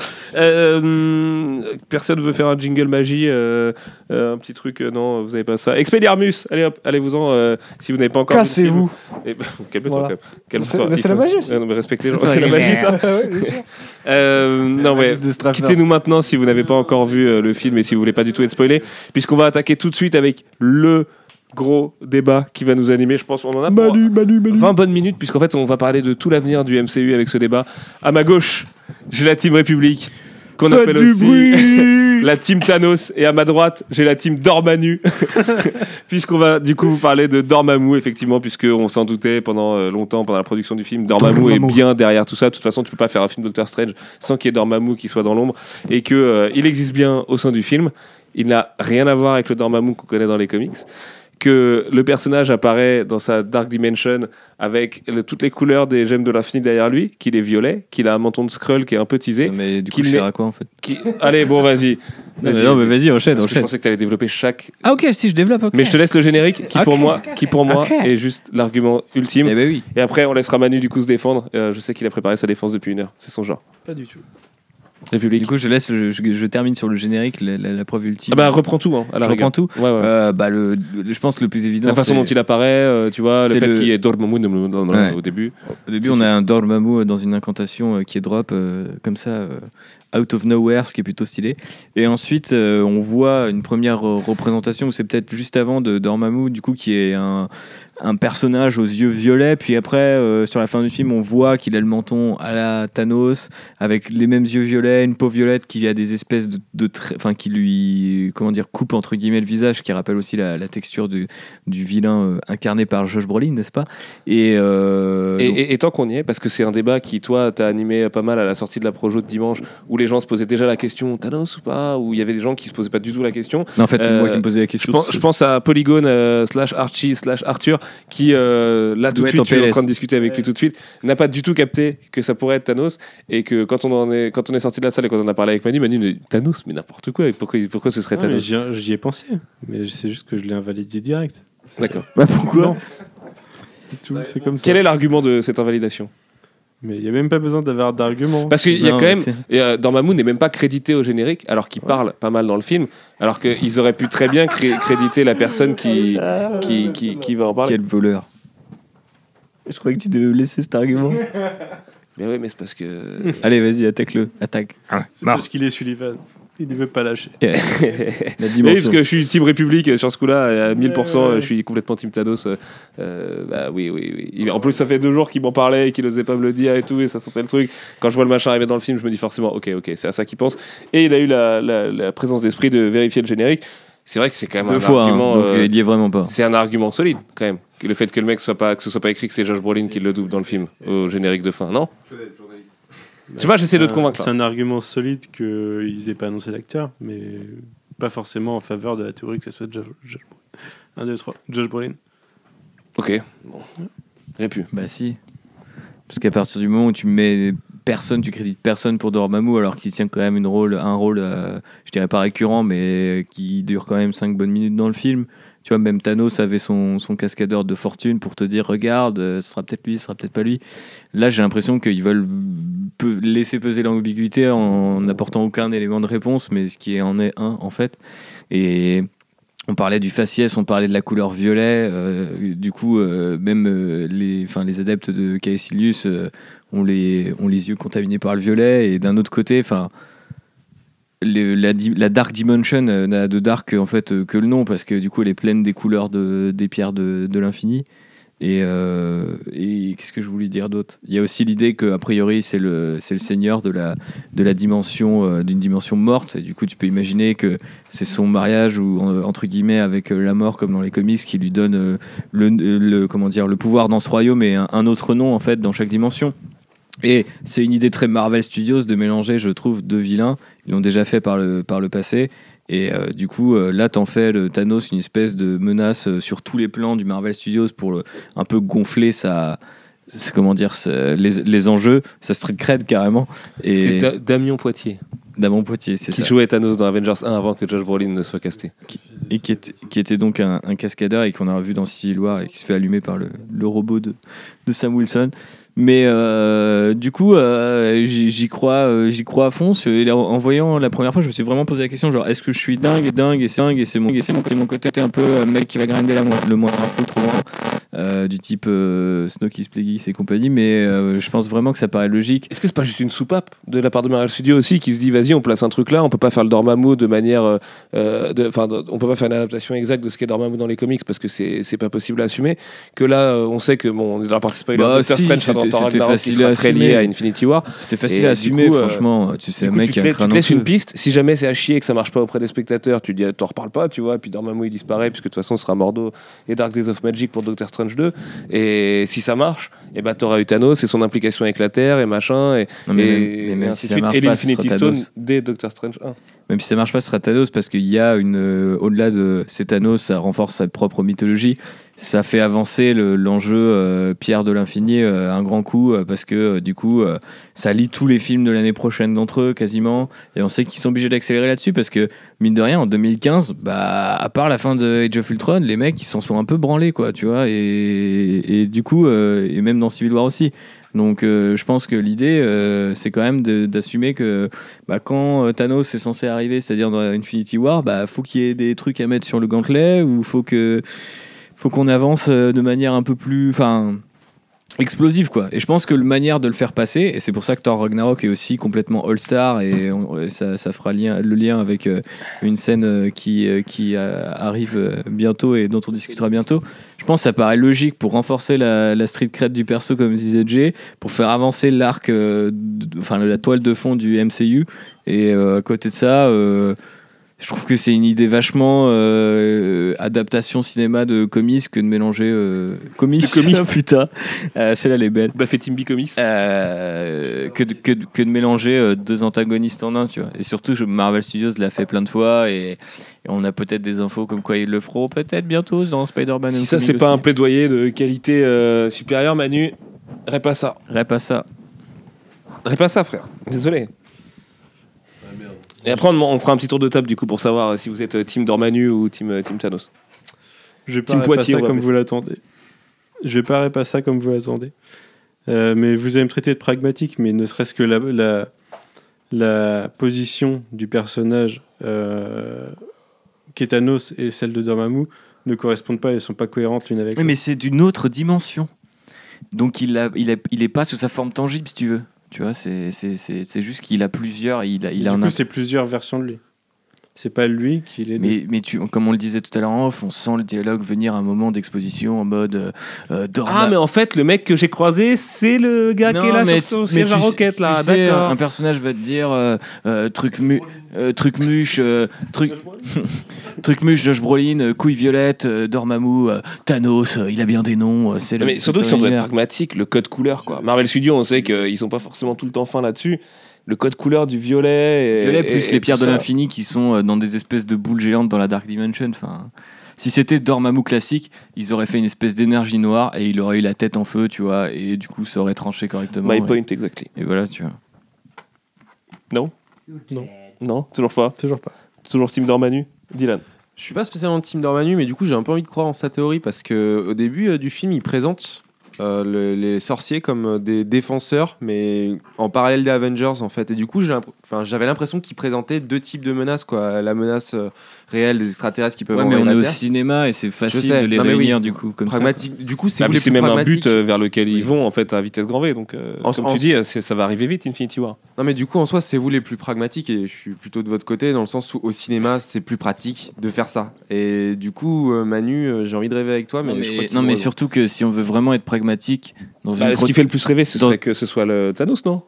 Bah, c'est juste Dormammu, euh, au je, je euh, sais pas parce que je peux D'un comprendre. côté, t'as un mec qui est dans une dimension où il connaît même pas la notion de temps parce que quand on lui présente, il sait pas ce que c'est. Et ça serait en même temps Thanos dans un univers normal qui est juste un socle de l'espace on connaît en pas bah, du tout ce qu'il dit. un le mec il lui présente le temps quand il arrive quand même, il lui dit c'est quoi ça? Non, il lui explique la puissance du temps et il lui quel thème du film. Il lui que explique le euh, loop, il lui explique pas le, principe du temps. Non. Il dit je te ramène le temps. Mais il sait qu'il est, il, est- il sait qu'il est seigneur au-delà du temps, donc forcément il sait ce qu'est le temps. Soyez pas con. Il arrive dans sa dimension et il lui fait en fait je t'ai piégé, j'ai utilisé tes, tes pro- et c'était tout le propos du film et utiliser les pouvoirs de l'autre pour euh, c'est du judo bordel de merde la magie, tu vois ce que je veux dire. Et du coup, tu vois ce que je veux dire mon frère. Non, je suis pas d'accord avec toi. Mais alors du coup, voici mon point pragmatique. Dans une production à 70 millions de dollars dirigée par Kevin Feige, il y a forcément un connard qui a dû lui dire quand même si on fait Dormammu violet, les gens vont se poser des questions. Et là Kevin a dit oui, c'est tout le but. Valide s'il te plaît, ferme ta gueule. Voilà. C'est un peu comme ah, euh, Plutôt 250 millions de dollars que 70, mais. 170 millions, c'est le budget du Ah, c'est film. le budget du film, Ouais, 170 a priori, ouais. Ok. Enfin, estimated, hein, mais euh, ça, me- ça me semble raisonnable par rapport à la durée et, et les Oui, effets c'est spéciaux. Mais C'est vrai. Anyway. Straffer, qu'est-ce que t'en penses de cette théorie? Putain, il était mort. On aurait- Straffer était mort? On- Non, on aurait dit un chat genre euh, trois peurés. Ah oui, non, non, non, non, non. J'étais dans une dimension parallèle. Euh, Dimension ouais, moi j'y crois à Thanos, ouais, carrément. Ça leur ressemble grandement. Je pense qu'ils ont, euh, ils ont cet art du teasing qu'ils vont devoir mettre plus en avant euh, dans la phase 3 pour euh, les théories, euh, pour les complotistes et compagnie. Nous, les premiers d'ailleurs, qui adorons ça. Parce que ça fait parler. On n'est pas, on fait pas complotiste euh, en règle générale. non. Non, mais Juste sur films, Plagueis, c'est Dormammu. Quoi. Voilà.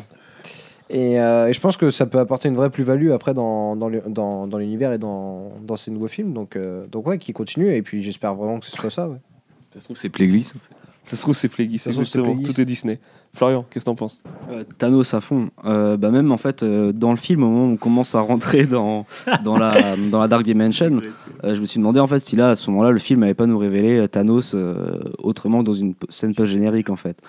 Et j'avais vraiment ce pressentiment là donc euh, du coup je vous rejoins totalement et du coup j'ai eu les arguments après le pressentiment mais ouais, ouais ça, ça colle vraiment à Thanos pour moi. ouais. Mais sachant qu'au moment où il fait son premier trip, euh, Doctor Strange, elle lui fait euh, Ouais, dans d'autres dimensions, il y a des mecs malveillants qui guettent, qui attendent leur tour.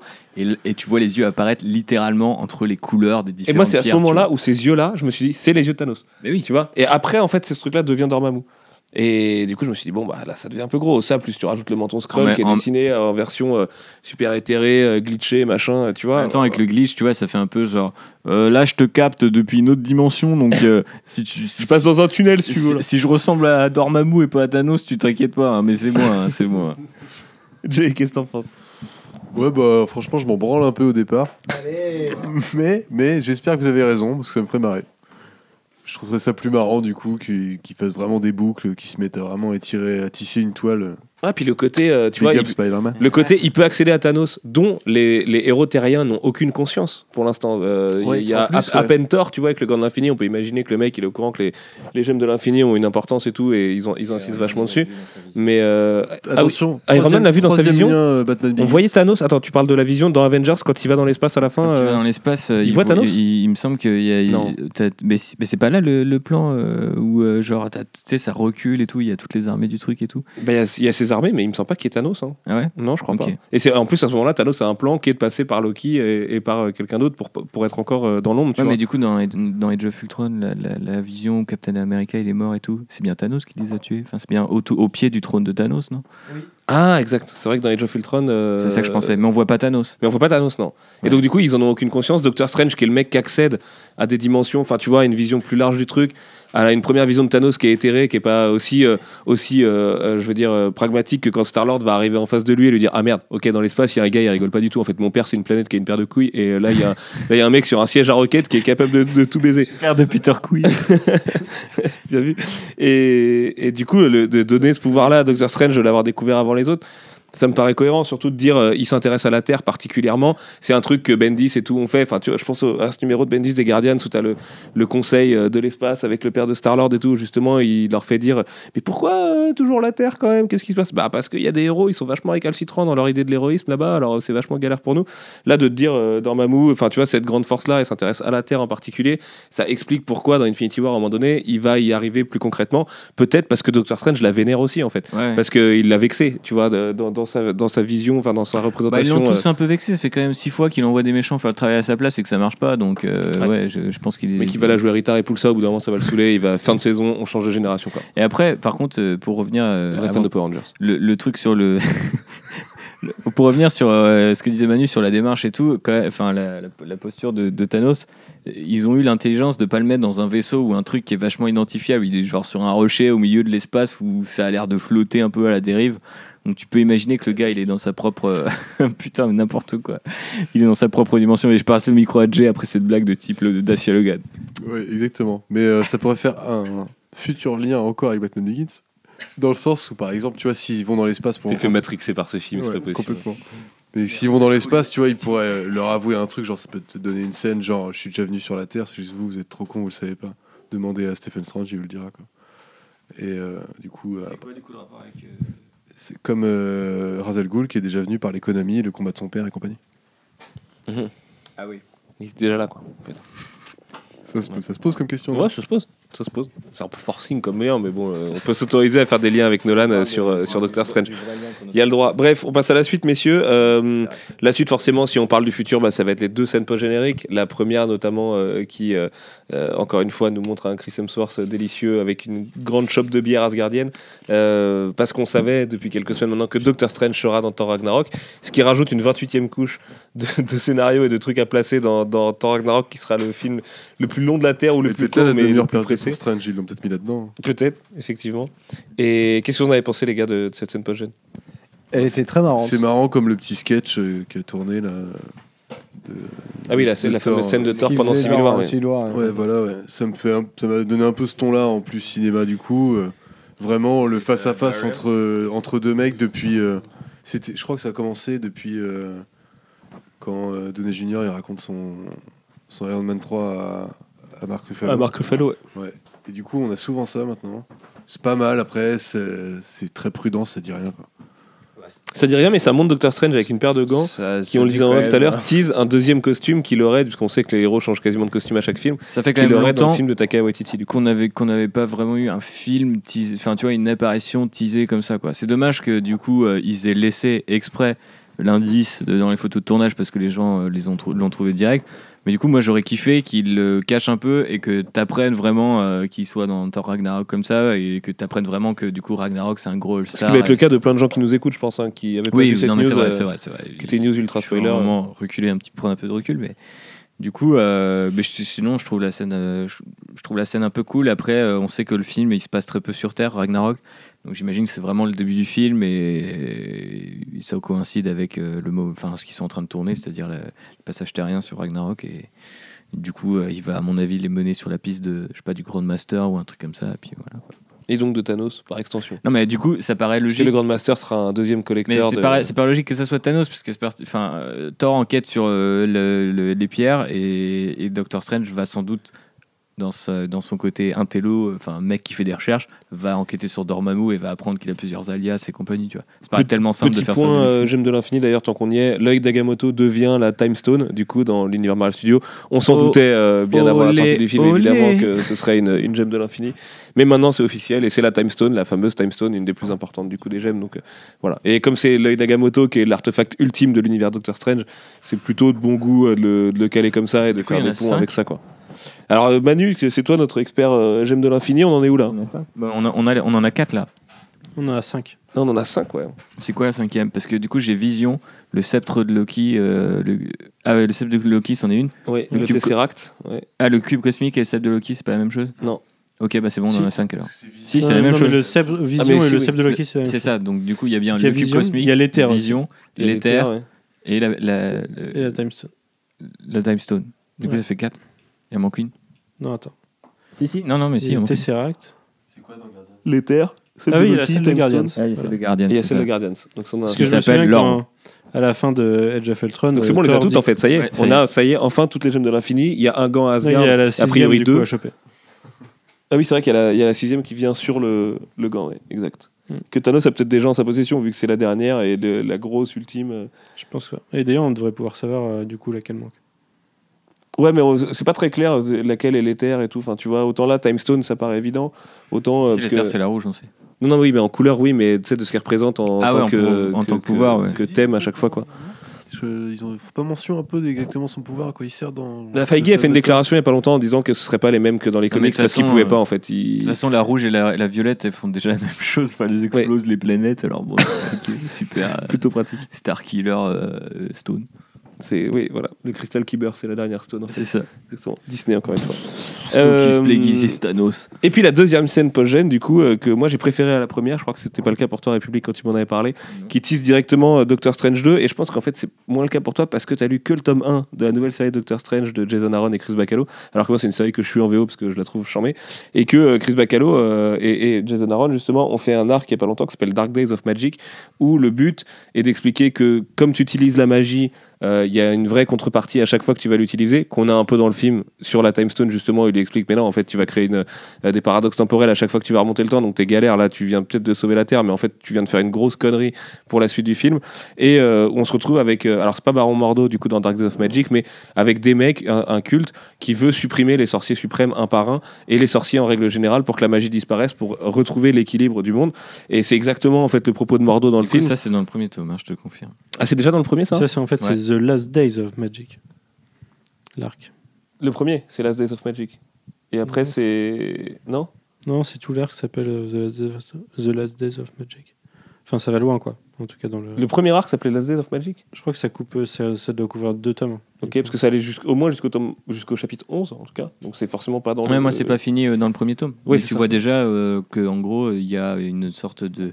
C'est des machines, du coup, des, des, enfin, des sortes de sorciers machines qui attaquent euh, les dimensions. Une Ah d'accord, c'est ça au début. Qui- Ok, qui- non mais du coup ça va vraiment évoluer derrière. qui tuent les sorciers de chaque dimension pour, Uh-huh. euh, pour leur en prendre leur position. C'est ça. Et ça évolue vraiment derrière avec cette idée de réciprocité dans la magie. Et euh, Mordo, parce que Mordo, dans sa relation à Tilda Swinton, quand il découvre qu'elle-même utilise l'énergie de la Dark Dimension pour survivre, euh, est écœuré un petit peu de toutes les croyances qu'il pouvait avoir. Et c'est là où moi je trouve que ça donne dans le film une, une profondeur morale énorme dans ce dialogue qu'a euh, Tilda Swinton avec, euh, avec euh, euh, Stephen Strange quand elle lui dit écoute, euh, ton problème c'est que tu es certes excellent, tu es un surdoué et tout, mais ton problème c'est que tu t'autorises pas l'erreur et qu'en fait c'est ce qu'il faut que tu t'autorises, c'est le truc que toi en tant qu'occidental qui travaille et qui veut atteindre ses objectifs n'a jamais compris. Et c'est d'ailleurs la résolution du film où en fait c'est en répétant son erreur à l'infini qu'il arrive à rendre Dormammu complètement fou.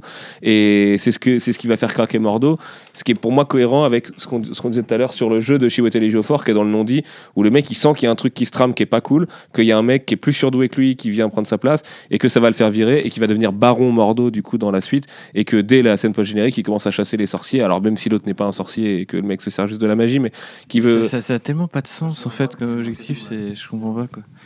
Bah si, parce qu'il est, parce qu'il est inquiet euh, pour l'équilibre en fait.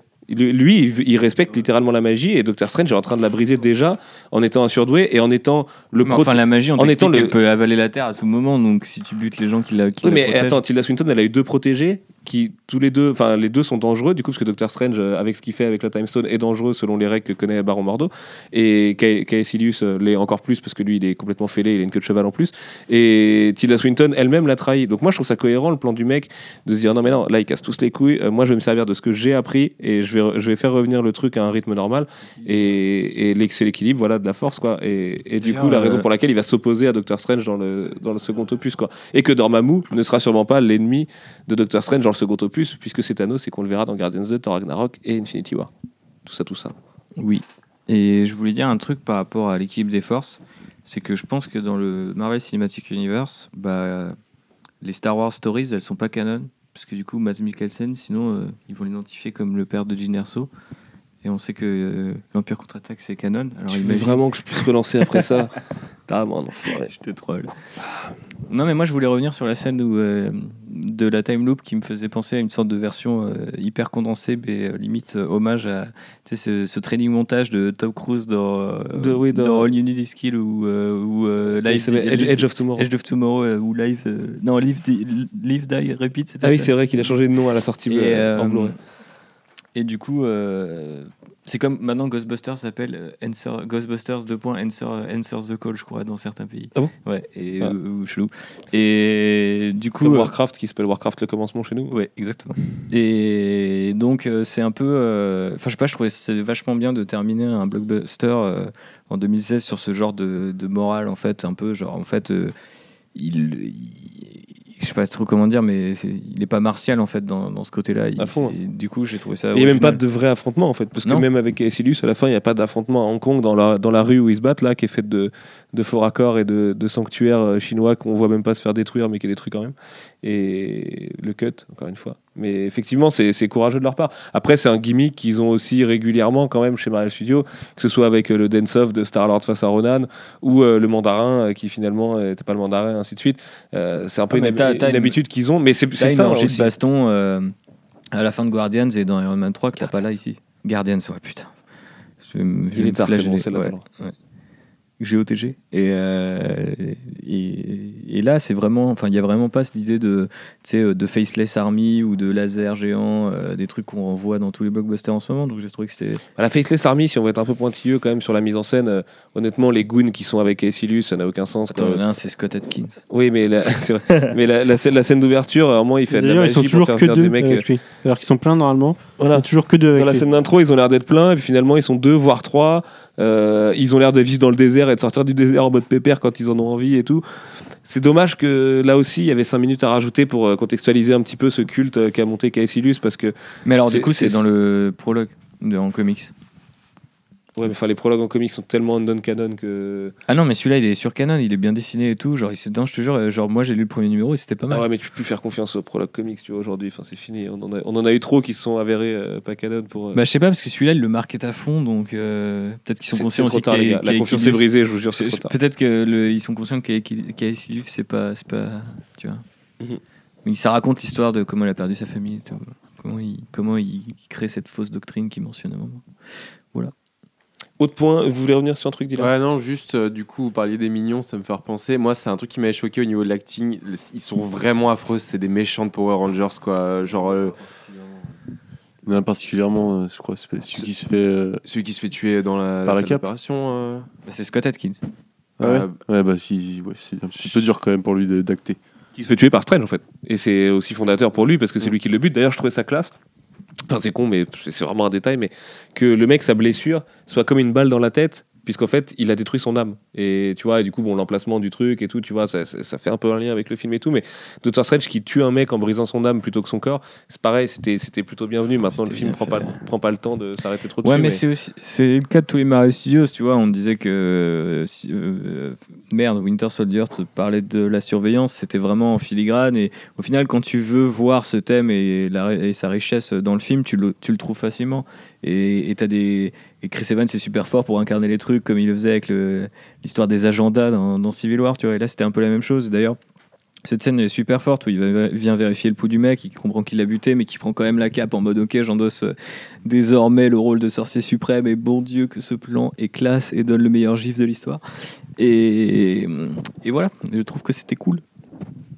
Euh, autre point sur lequel je voulais revenir, dans les fameux bouquins qu'il étudie et tout, il drop euh, beaucoup de noms, dont Cagliostro, euh, du nom d'Alexandro Cagliostro, comte et haute figure de l'occulte. Et il y en a plein d'autres, il y a Salomon aussi, notamment, qui est droppé à un moment donné. Ça fait là aussi partie de la mythologie Doctor Strange d'avoir des Et bouquins. c'est quoi le Codex Imperium? Bah, pff, Parce que moi, j'ai cru que c'était une référence à Warhammer 40 000. Qui euh, lui-même s'est inspiré euh, d'autres choses. Mais euh, je vais te dire ça tout de suite. Et comme ça, tu pourras parler de Warhammer si tu veux. Et à un moment, j'étais même à deux doigts de me dire, ils vont peut-être nous lâcher un Borges ou un truc comme ça avec les, les, les, ou un Lovecraft, tu vois, ou tous ces mecs qui ont fait des bouquins qui ont inspiré l'occulte ou qui pour certains sont carrément occultes et tout à l'époque. Et c'est con, mais parce que là aussi, c'est droppé rapidement. Mais si tu as envie de t'arrêter sur ce genre de détails, ça fait plaisir. Et en plus, ça donne la scène parfaite avec Wong où Wong veut pas lui faire ouvrir ces bouquins-là et où il y a cette, cette blague de- préférée de Dylan, euh, hyper cartoony, où il passe sa main à travers et tout, qui marche bien avec le portal, ouais. Et, et, et c'est c'est Bugs Bunny à fond, ouais, exactement. Et ouais, ça marche bien. Entre celle-là et la blague sur Adele, Drake, Eminem et tout, euh, Wong, il a vraiment Beyoncé. juste euh, les, les deux meilleurs moments avec le Beyoncé quand il écoute Single Ladies et tout derrière, quand il est en train Ah, d'étudier ses bouquins. C'était parfait. C'est dommage que c'est un peu un rappel de la scène de, Guardian, de Guardians où, euh, Bravo, où, bravo euh, au public. Tu sais, où c'est le même truc, il, lui, il vole ses affaires pendant que le mec il écoute la, la musique et tout. Enfin, je sais pas.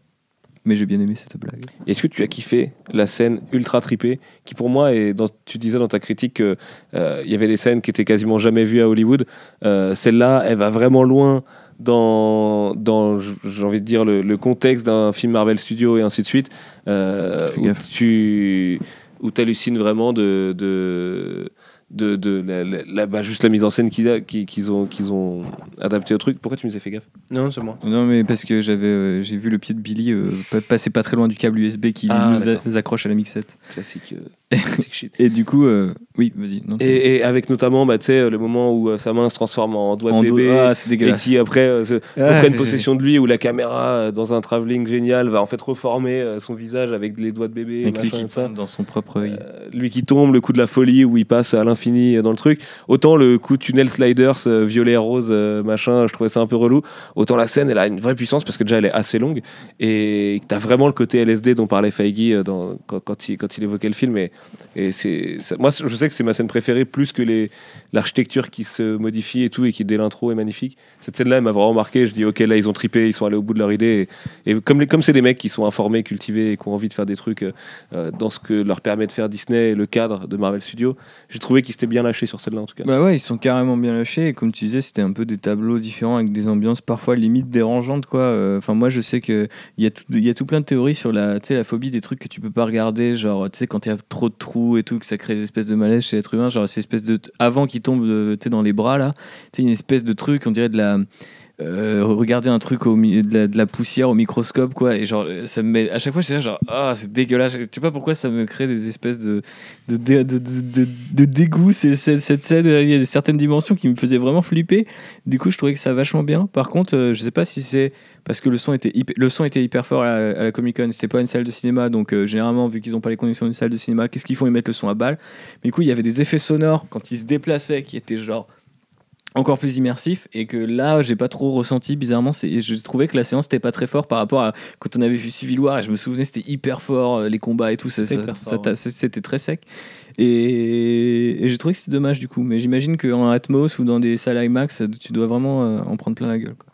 et puis surtout cette scène-là quand tu prends le, le, le MCU dans son ensemble elle est inédite elle apporte un vrai nouveau souffle un vrai nouveau truc qui est absurde enfin tu vois c'est con cette année on a eu Civil War et ça jamais t'aurais imaginé une scène aussi tarée dans, dans Civil War qui était ultra pragmatique ultra terrien et tout et euh, ça va permettre de placer Stephen Strange et le côté euh, bah, et l'acting et, la- et toute la puissance d'acting de Cumberbatch quand il va rejoindre les Avengers ce genre de côté là du mec qui a vécu des trucs complètement fous ça va résonner à fond et et elle sera utile, je pense, euh, dans le futur. Surtout la manière dont Tilda Swinton l'amène dedans et fait plein de vannes sur l'aller, le retour, le moment où il revient sur sa chaise et tout. Enfin, tu vois. Où Ouais, juste qu'il change des thés en bière parce que ça va pas être très marrant très longtemps quoi.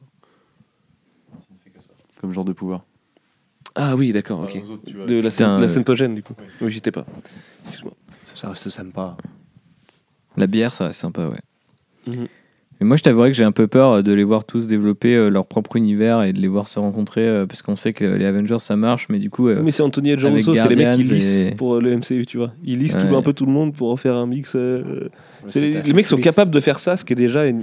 Moi, j'ai peur, moi, j'ai un, un super pouvoir, tu vois, limite. moi, j'ai peur de voir euh, le Cloak of Levitation euh, aller sur Rocket Raccoon euh, et se le faire se déplacer avec un flingue immense euh, au-dessus d'une armée de Thanos, ce genre de conneries. C'est c'est une putain d'idée géniale, ça. Ouais, mais je- ouais, c'est vrai. T'imagines la cape qui attrape Rocket avec Groot et qui font le tour de Thanos et tout, qui sont en train de lui tirer dessus, ça sert à rien et tout, ce serait mortel quoi. Ouais, ce serait la meilleure scène, ce serait Ouais, génial. je suis désolé. J'ai, j'ai Ou alors. Groot, qui, a comme il a un mini costume de Star-Lord, il a une mini cape. Tu vois. Est-ce que ce serait pas parfait ça Genre Dr. Strange, il lui coupe un bout de cape, il lui fait vas-y, amuse-toi gamin. Petit arbre. Tu peux pas la couper cette cape, elle est, elle est vivante On sait pas. Peut-être Elle-même, elle peut-être se- qu'elle-même, elle l'accepterait, tu vois. de se faire couper. Peut-être. On sait pas. On, on, on connaît pas vraiment le but de cette cape, puisque euh, d'ailleurs, j'ai pas compris. euh, Au-delà du fait que c'était pas du tout les meilleures vannes du film et que c'est le moment où le film est un peu sorti euh, de son ambiance, euh, moi j'ai pas trop compris. euh, alors certes, elle est un peu euh, euh, réticente et enfin elle a son vrai caractère la cape, mais j'ai pas réussi à définir un caractère au truc, tu vois, précis. euh.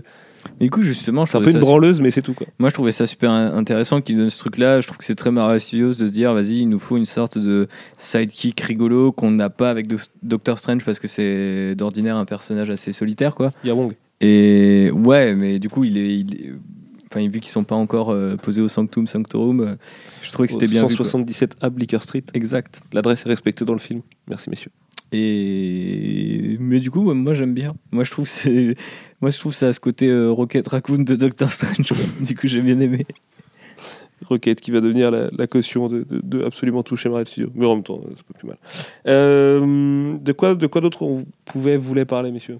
Bah que le Sinon, moi, je film- peux être rabat-joie avec le marché chinois, mais je vais garder ça pour la fin. Du coup, on sait que le film, euh, moi j'avais compris que le film se passait peut-être à Ah oui, partir de. temporalité, tiens. Docteur Ouais. Manu. L'instant temporel. Bah, J'avais l'impression que le film il commençait euh, à, enfin au moins à partir d'Avengers parce que la Avengers Tower est construite.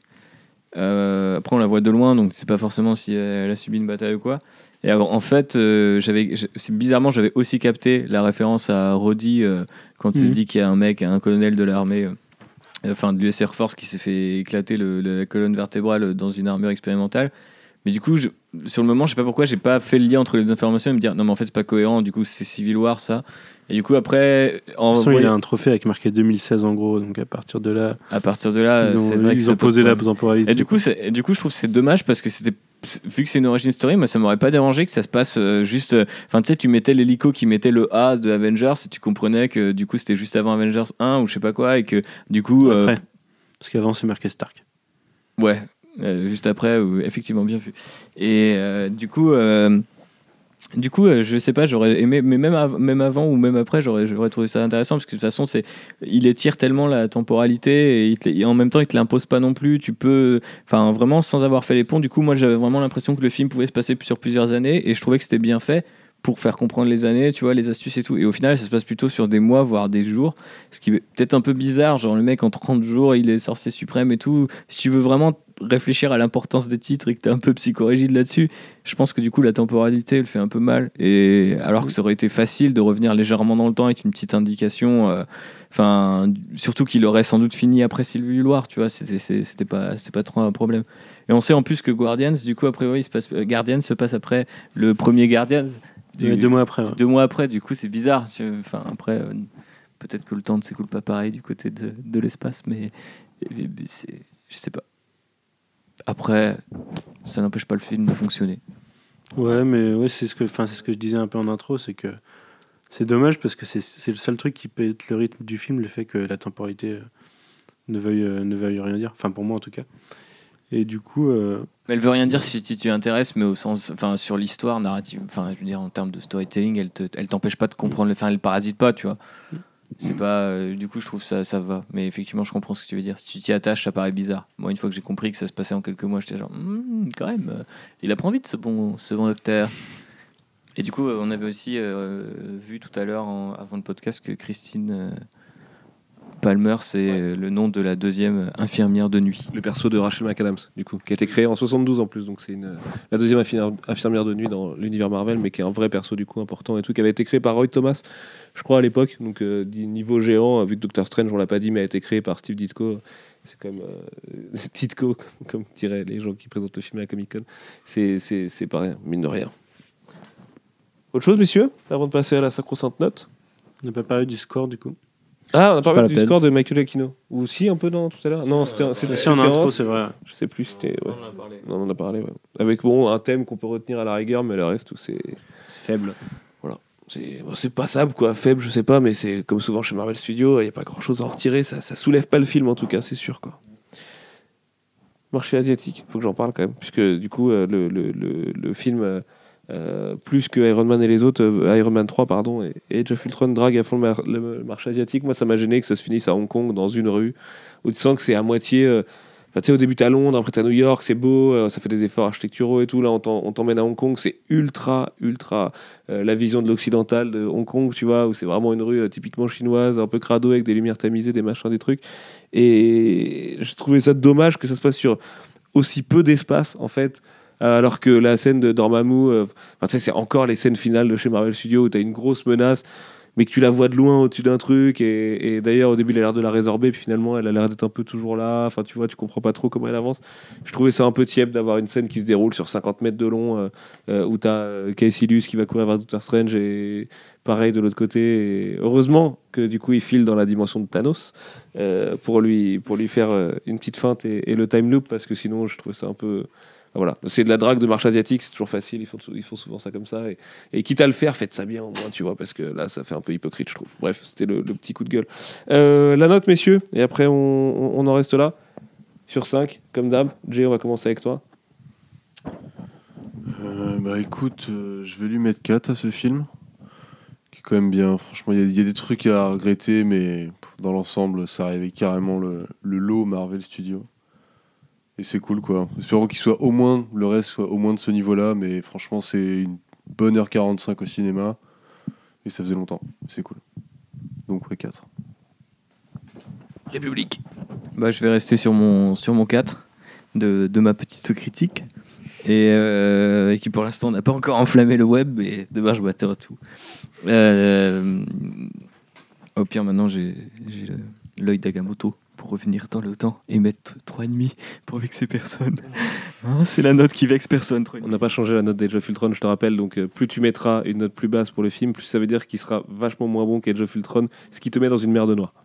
C'est vrai. Noir. Mais en même temps, personne ne, ne- n'en- en principe ne fait ce genre de truc. Ne- Personne ne classe les films par rapport les uns par rapport aux autres dans sa tête. si, il y a plein de gens qui font ça. Faut Ouais. surtout pas faire ça, mais il y a plein de gens qui font ça. C'est vrai, c'est vrai, malheureusement. Mais euh, du coup, bah, je trouve que c'est un pur. euh, Enfin, en fait, c'est ce que je pense de Marvel Studios, c'est c'est du, c'est du bel artisanat hollywoodien. Je sais pas trop comment dire. C'est full positif dans, dans quand je dis ça. C'est parce que je trouve c'est bien crafté. Ils ont pensé à plein de trucs. Les, les compromis qu'ils font, euh, tu comprends pourquoi ils les ont faits. Tu peux pas vraiment leur en vouloir. À chaque fois, tu es là genre ouais, ok, je comprends pourquoi tu as voulu faire ça et tout c'est pas impersonnel comme j'ai pu le lire. euh, je pense que c'est juste que Scott Derrickson a réalisé de l'horreur et que là il a un style plus blockbuster. Donc euh, peut-être que, mais enfin on sent. Moi je le connais pas à travers ses films parce que j'aime pas trop les films d'horreur, voire pas du tout. Mais euh, du coup je connais plus à travers son Twitter et de la peinture et de la musique qui n'arrêtait pas de, tweeter pendant ces longs mois et je trouve qu'on le reconnaît. Et du coup je trouve que au contraire c'est pas du tout une sorte de produit. Calibré. C'est certes, il y a une formule qui, est, qui est récurrente, mais elle permet d'introduire de nouveaux trucs et, comme je le disais dans la critique, des trucs qu'on n'a pas vus euh, auparavant au cinéma. Donc 4. Et un Bénédicte en forme. Très bien, c'est à faire. Pareil, je vais suivre moi sur un 4 euh, pour ce que, que le film propose, euh, comme le disait Thibaut, euh, techniquement, et même euh, la proposition d'un film, comment dire, dans, dans une ambiance particulière, assumée, et, euh, et ceci et cela. Et c'est surtout dans sa position aussi par rapport au fait que ce soit le premier film de la phase 3, donc pour ce que ça promet après. Euh, puisqu'il y a une, une- une nette augmentation des moyens.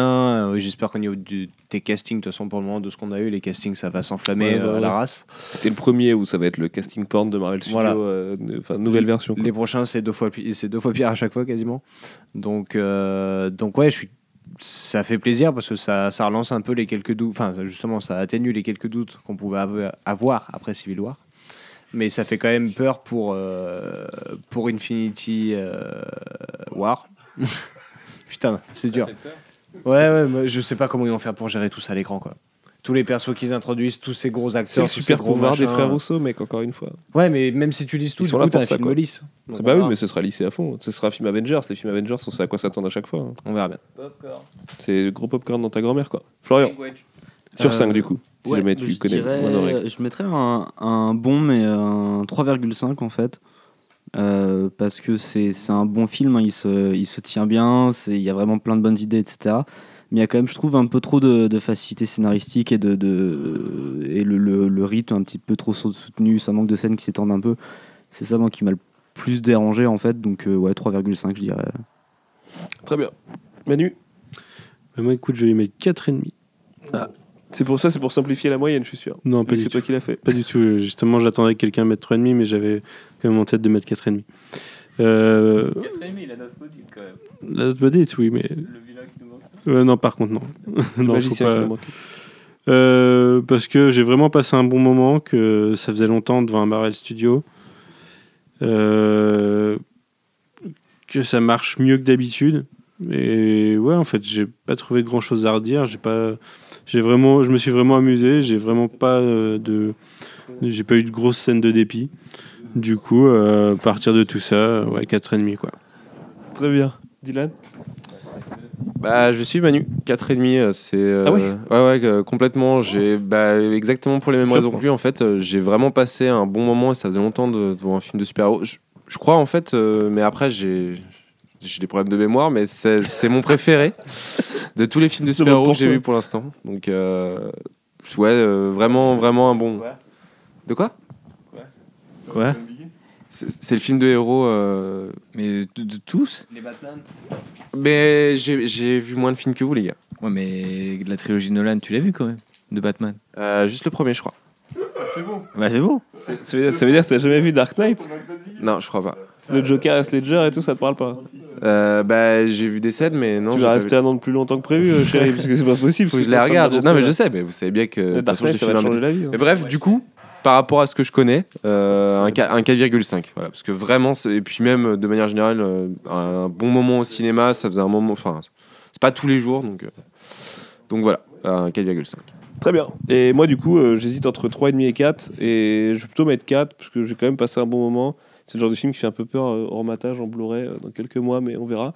Et euh, bah, je leur en veux pour cette demi-heure super faible et faite de, de- d'un cut super accéléré et qui, du coup, laisse pas respirer le film.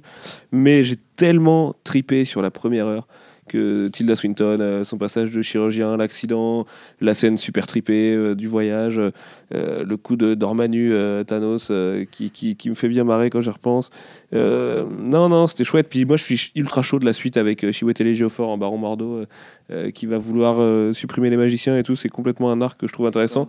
Surtout avec la richesse morale qui a été développée dans le premier film avec Tilda Swinton et tout. Parce qu'en fait, à la fin, Doctor Strange a fait plein de conneries. Euh, il a il a pas du tout respecté les règles et, et elle lui dit euh, il va falloir que tu acceptes de faire des erreurs et tout ça. Et, et au final il en fait plein. Donc euh, c'est forcément un truc qui va lui revenir à la gueule. Et comme il est super puissant même si Feige dit que c'est Captain Marvel le héros le plus puissant de l'univers Marvel je pense que Doctor Strange a vraiment une échelle de puissance complètement débile à mesure qu'il va développer ses pouvoirs. Et voilà. Ça m'excite pour la globalité. Après j'en reviens à ce que je disais en off tout à l'heure. Moi sur la phase 3 alors que c'était un des films qui m'excitait le plus j'ai maintenant plus d'attentes sur Spider-Man, Black Panther et Thor 3. Bon, alors, Thor 3, c'est vraiment le Joker. hein. C'est histoire de potentiellement vachement me marrer parce que le film, ça va être nain, sûrement. Mais, euh, et puis Guardians 2, euh, qui, va être, qui, devrait, qui devrait être sympa et, et- plus beau, plus gros que le premier. Mais euh, voilà. J'ai un, tout petit, toute petite déception par rapport, je crois, à ce que j'en espérais au fond de moi.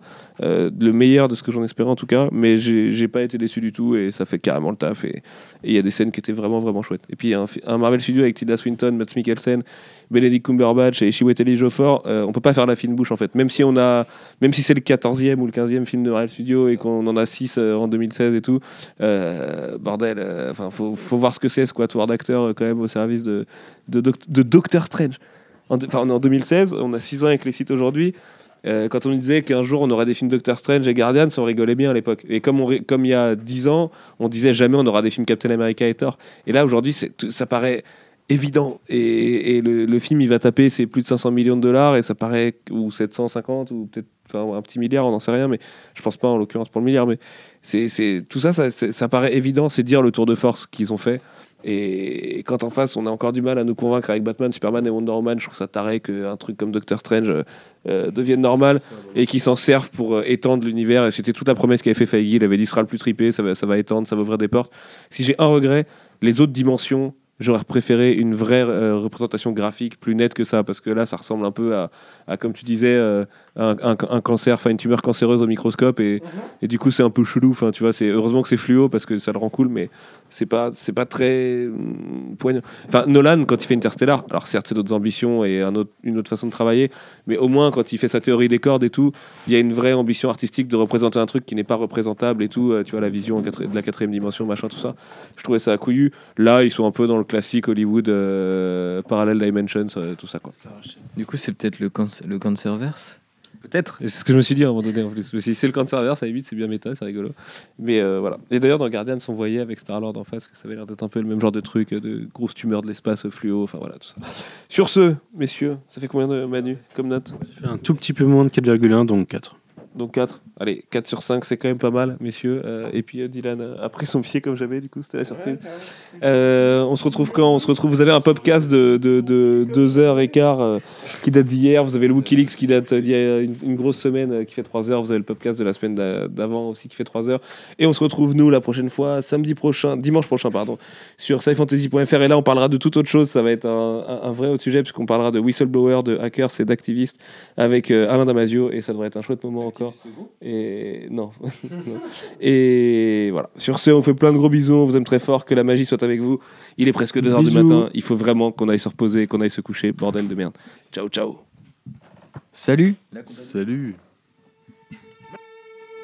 Thank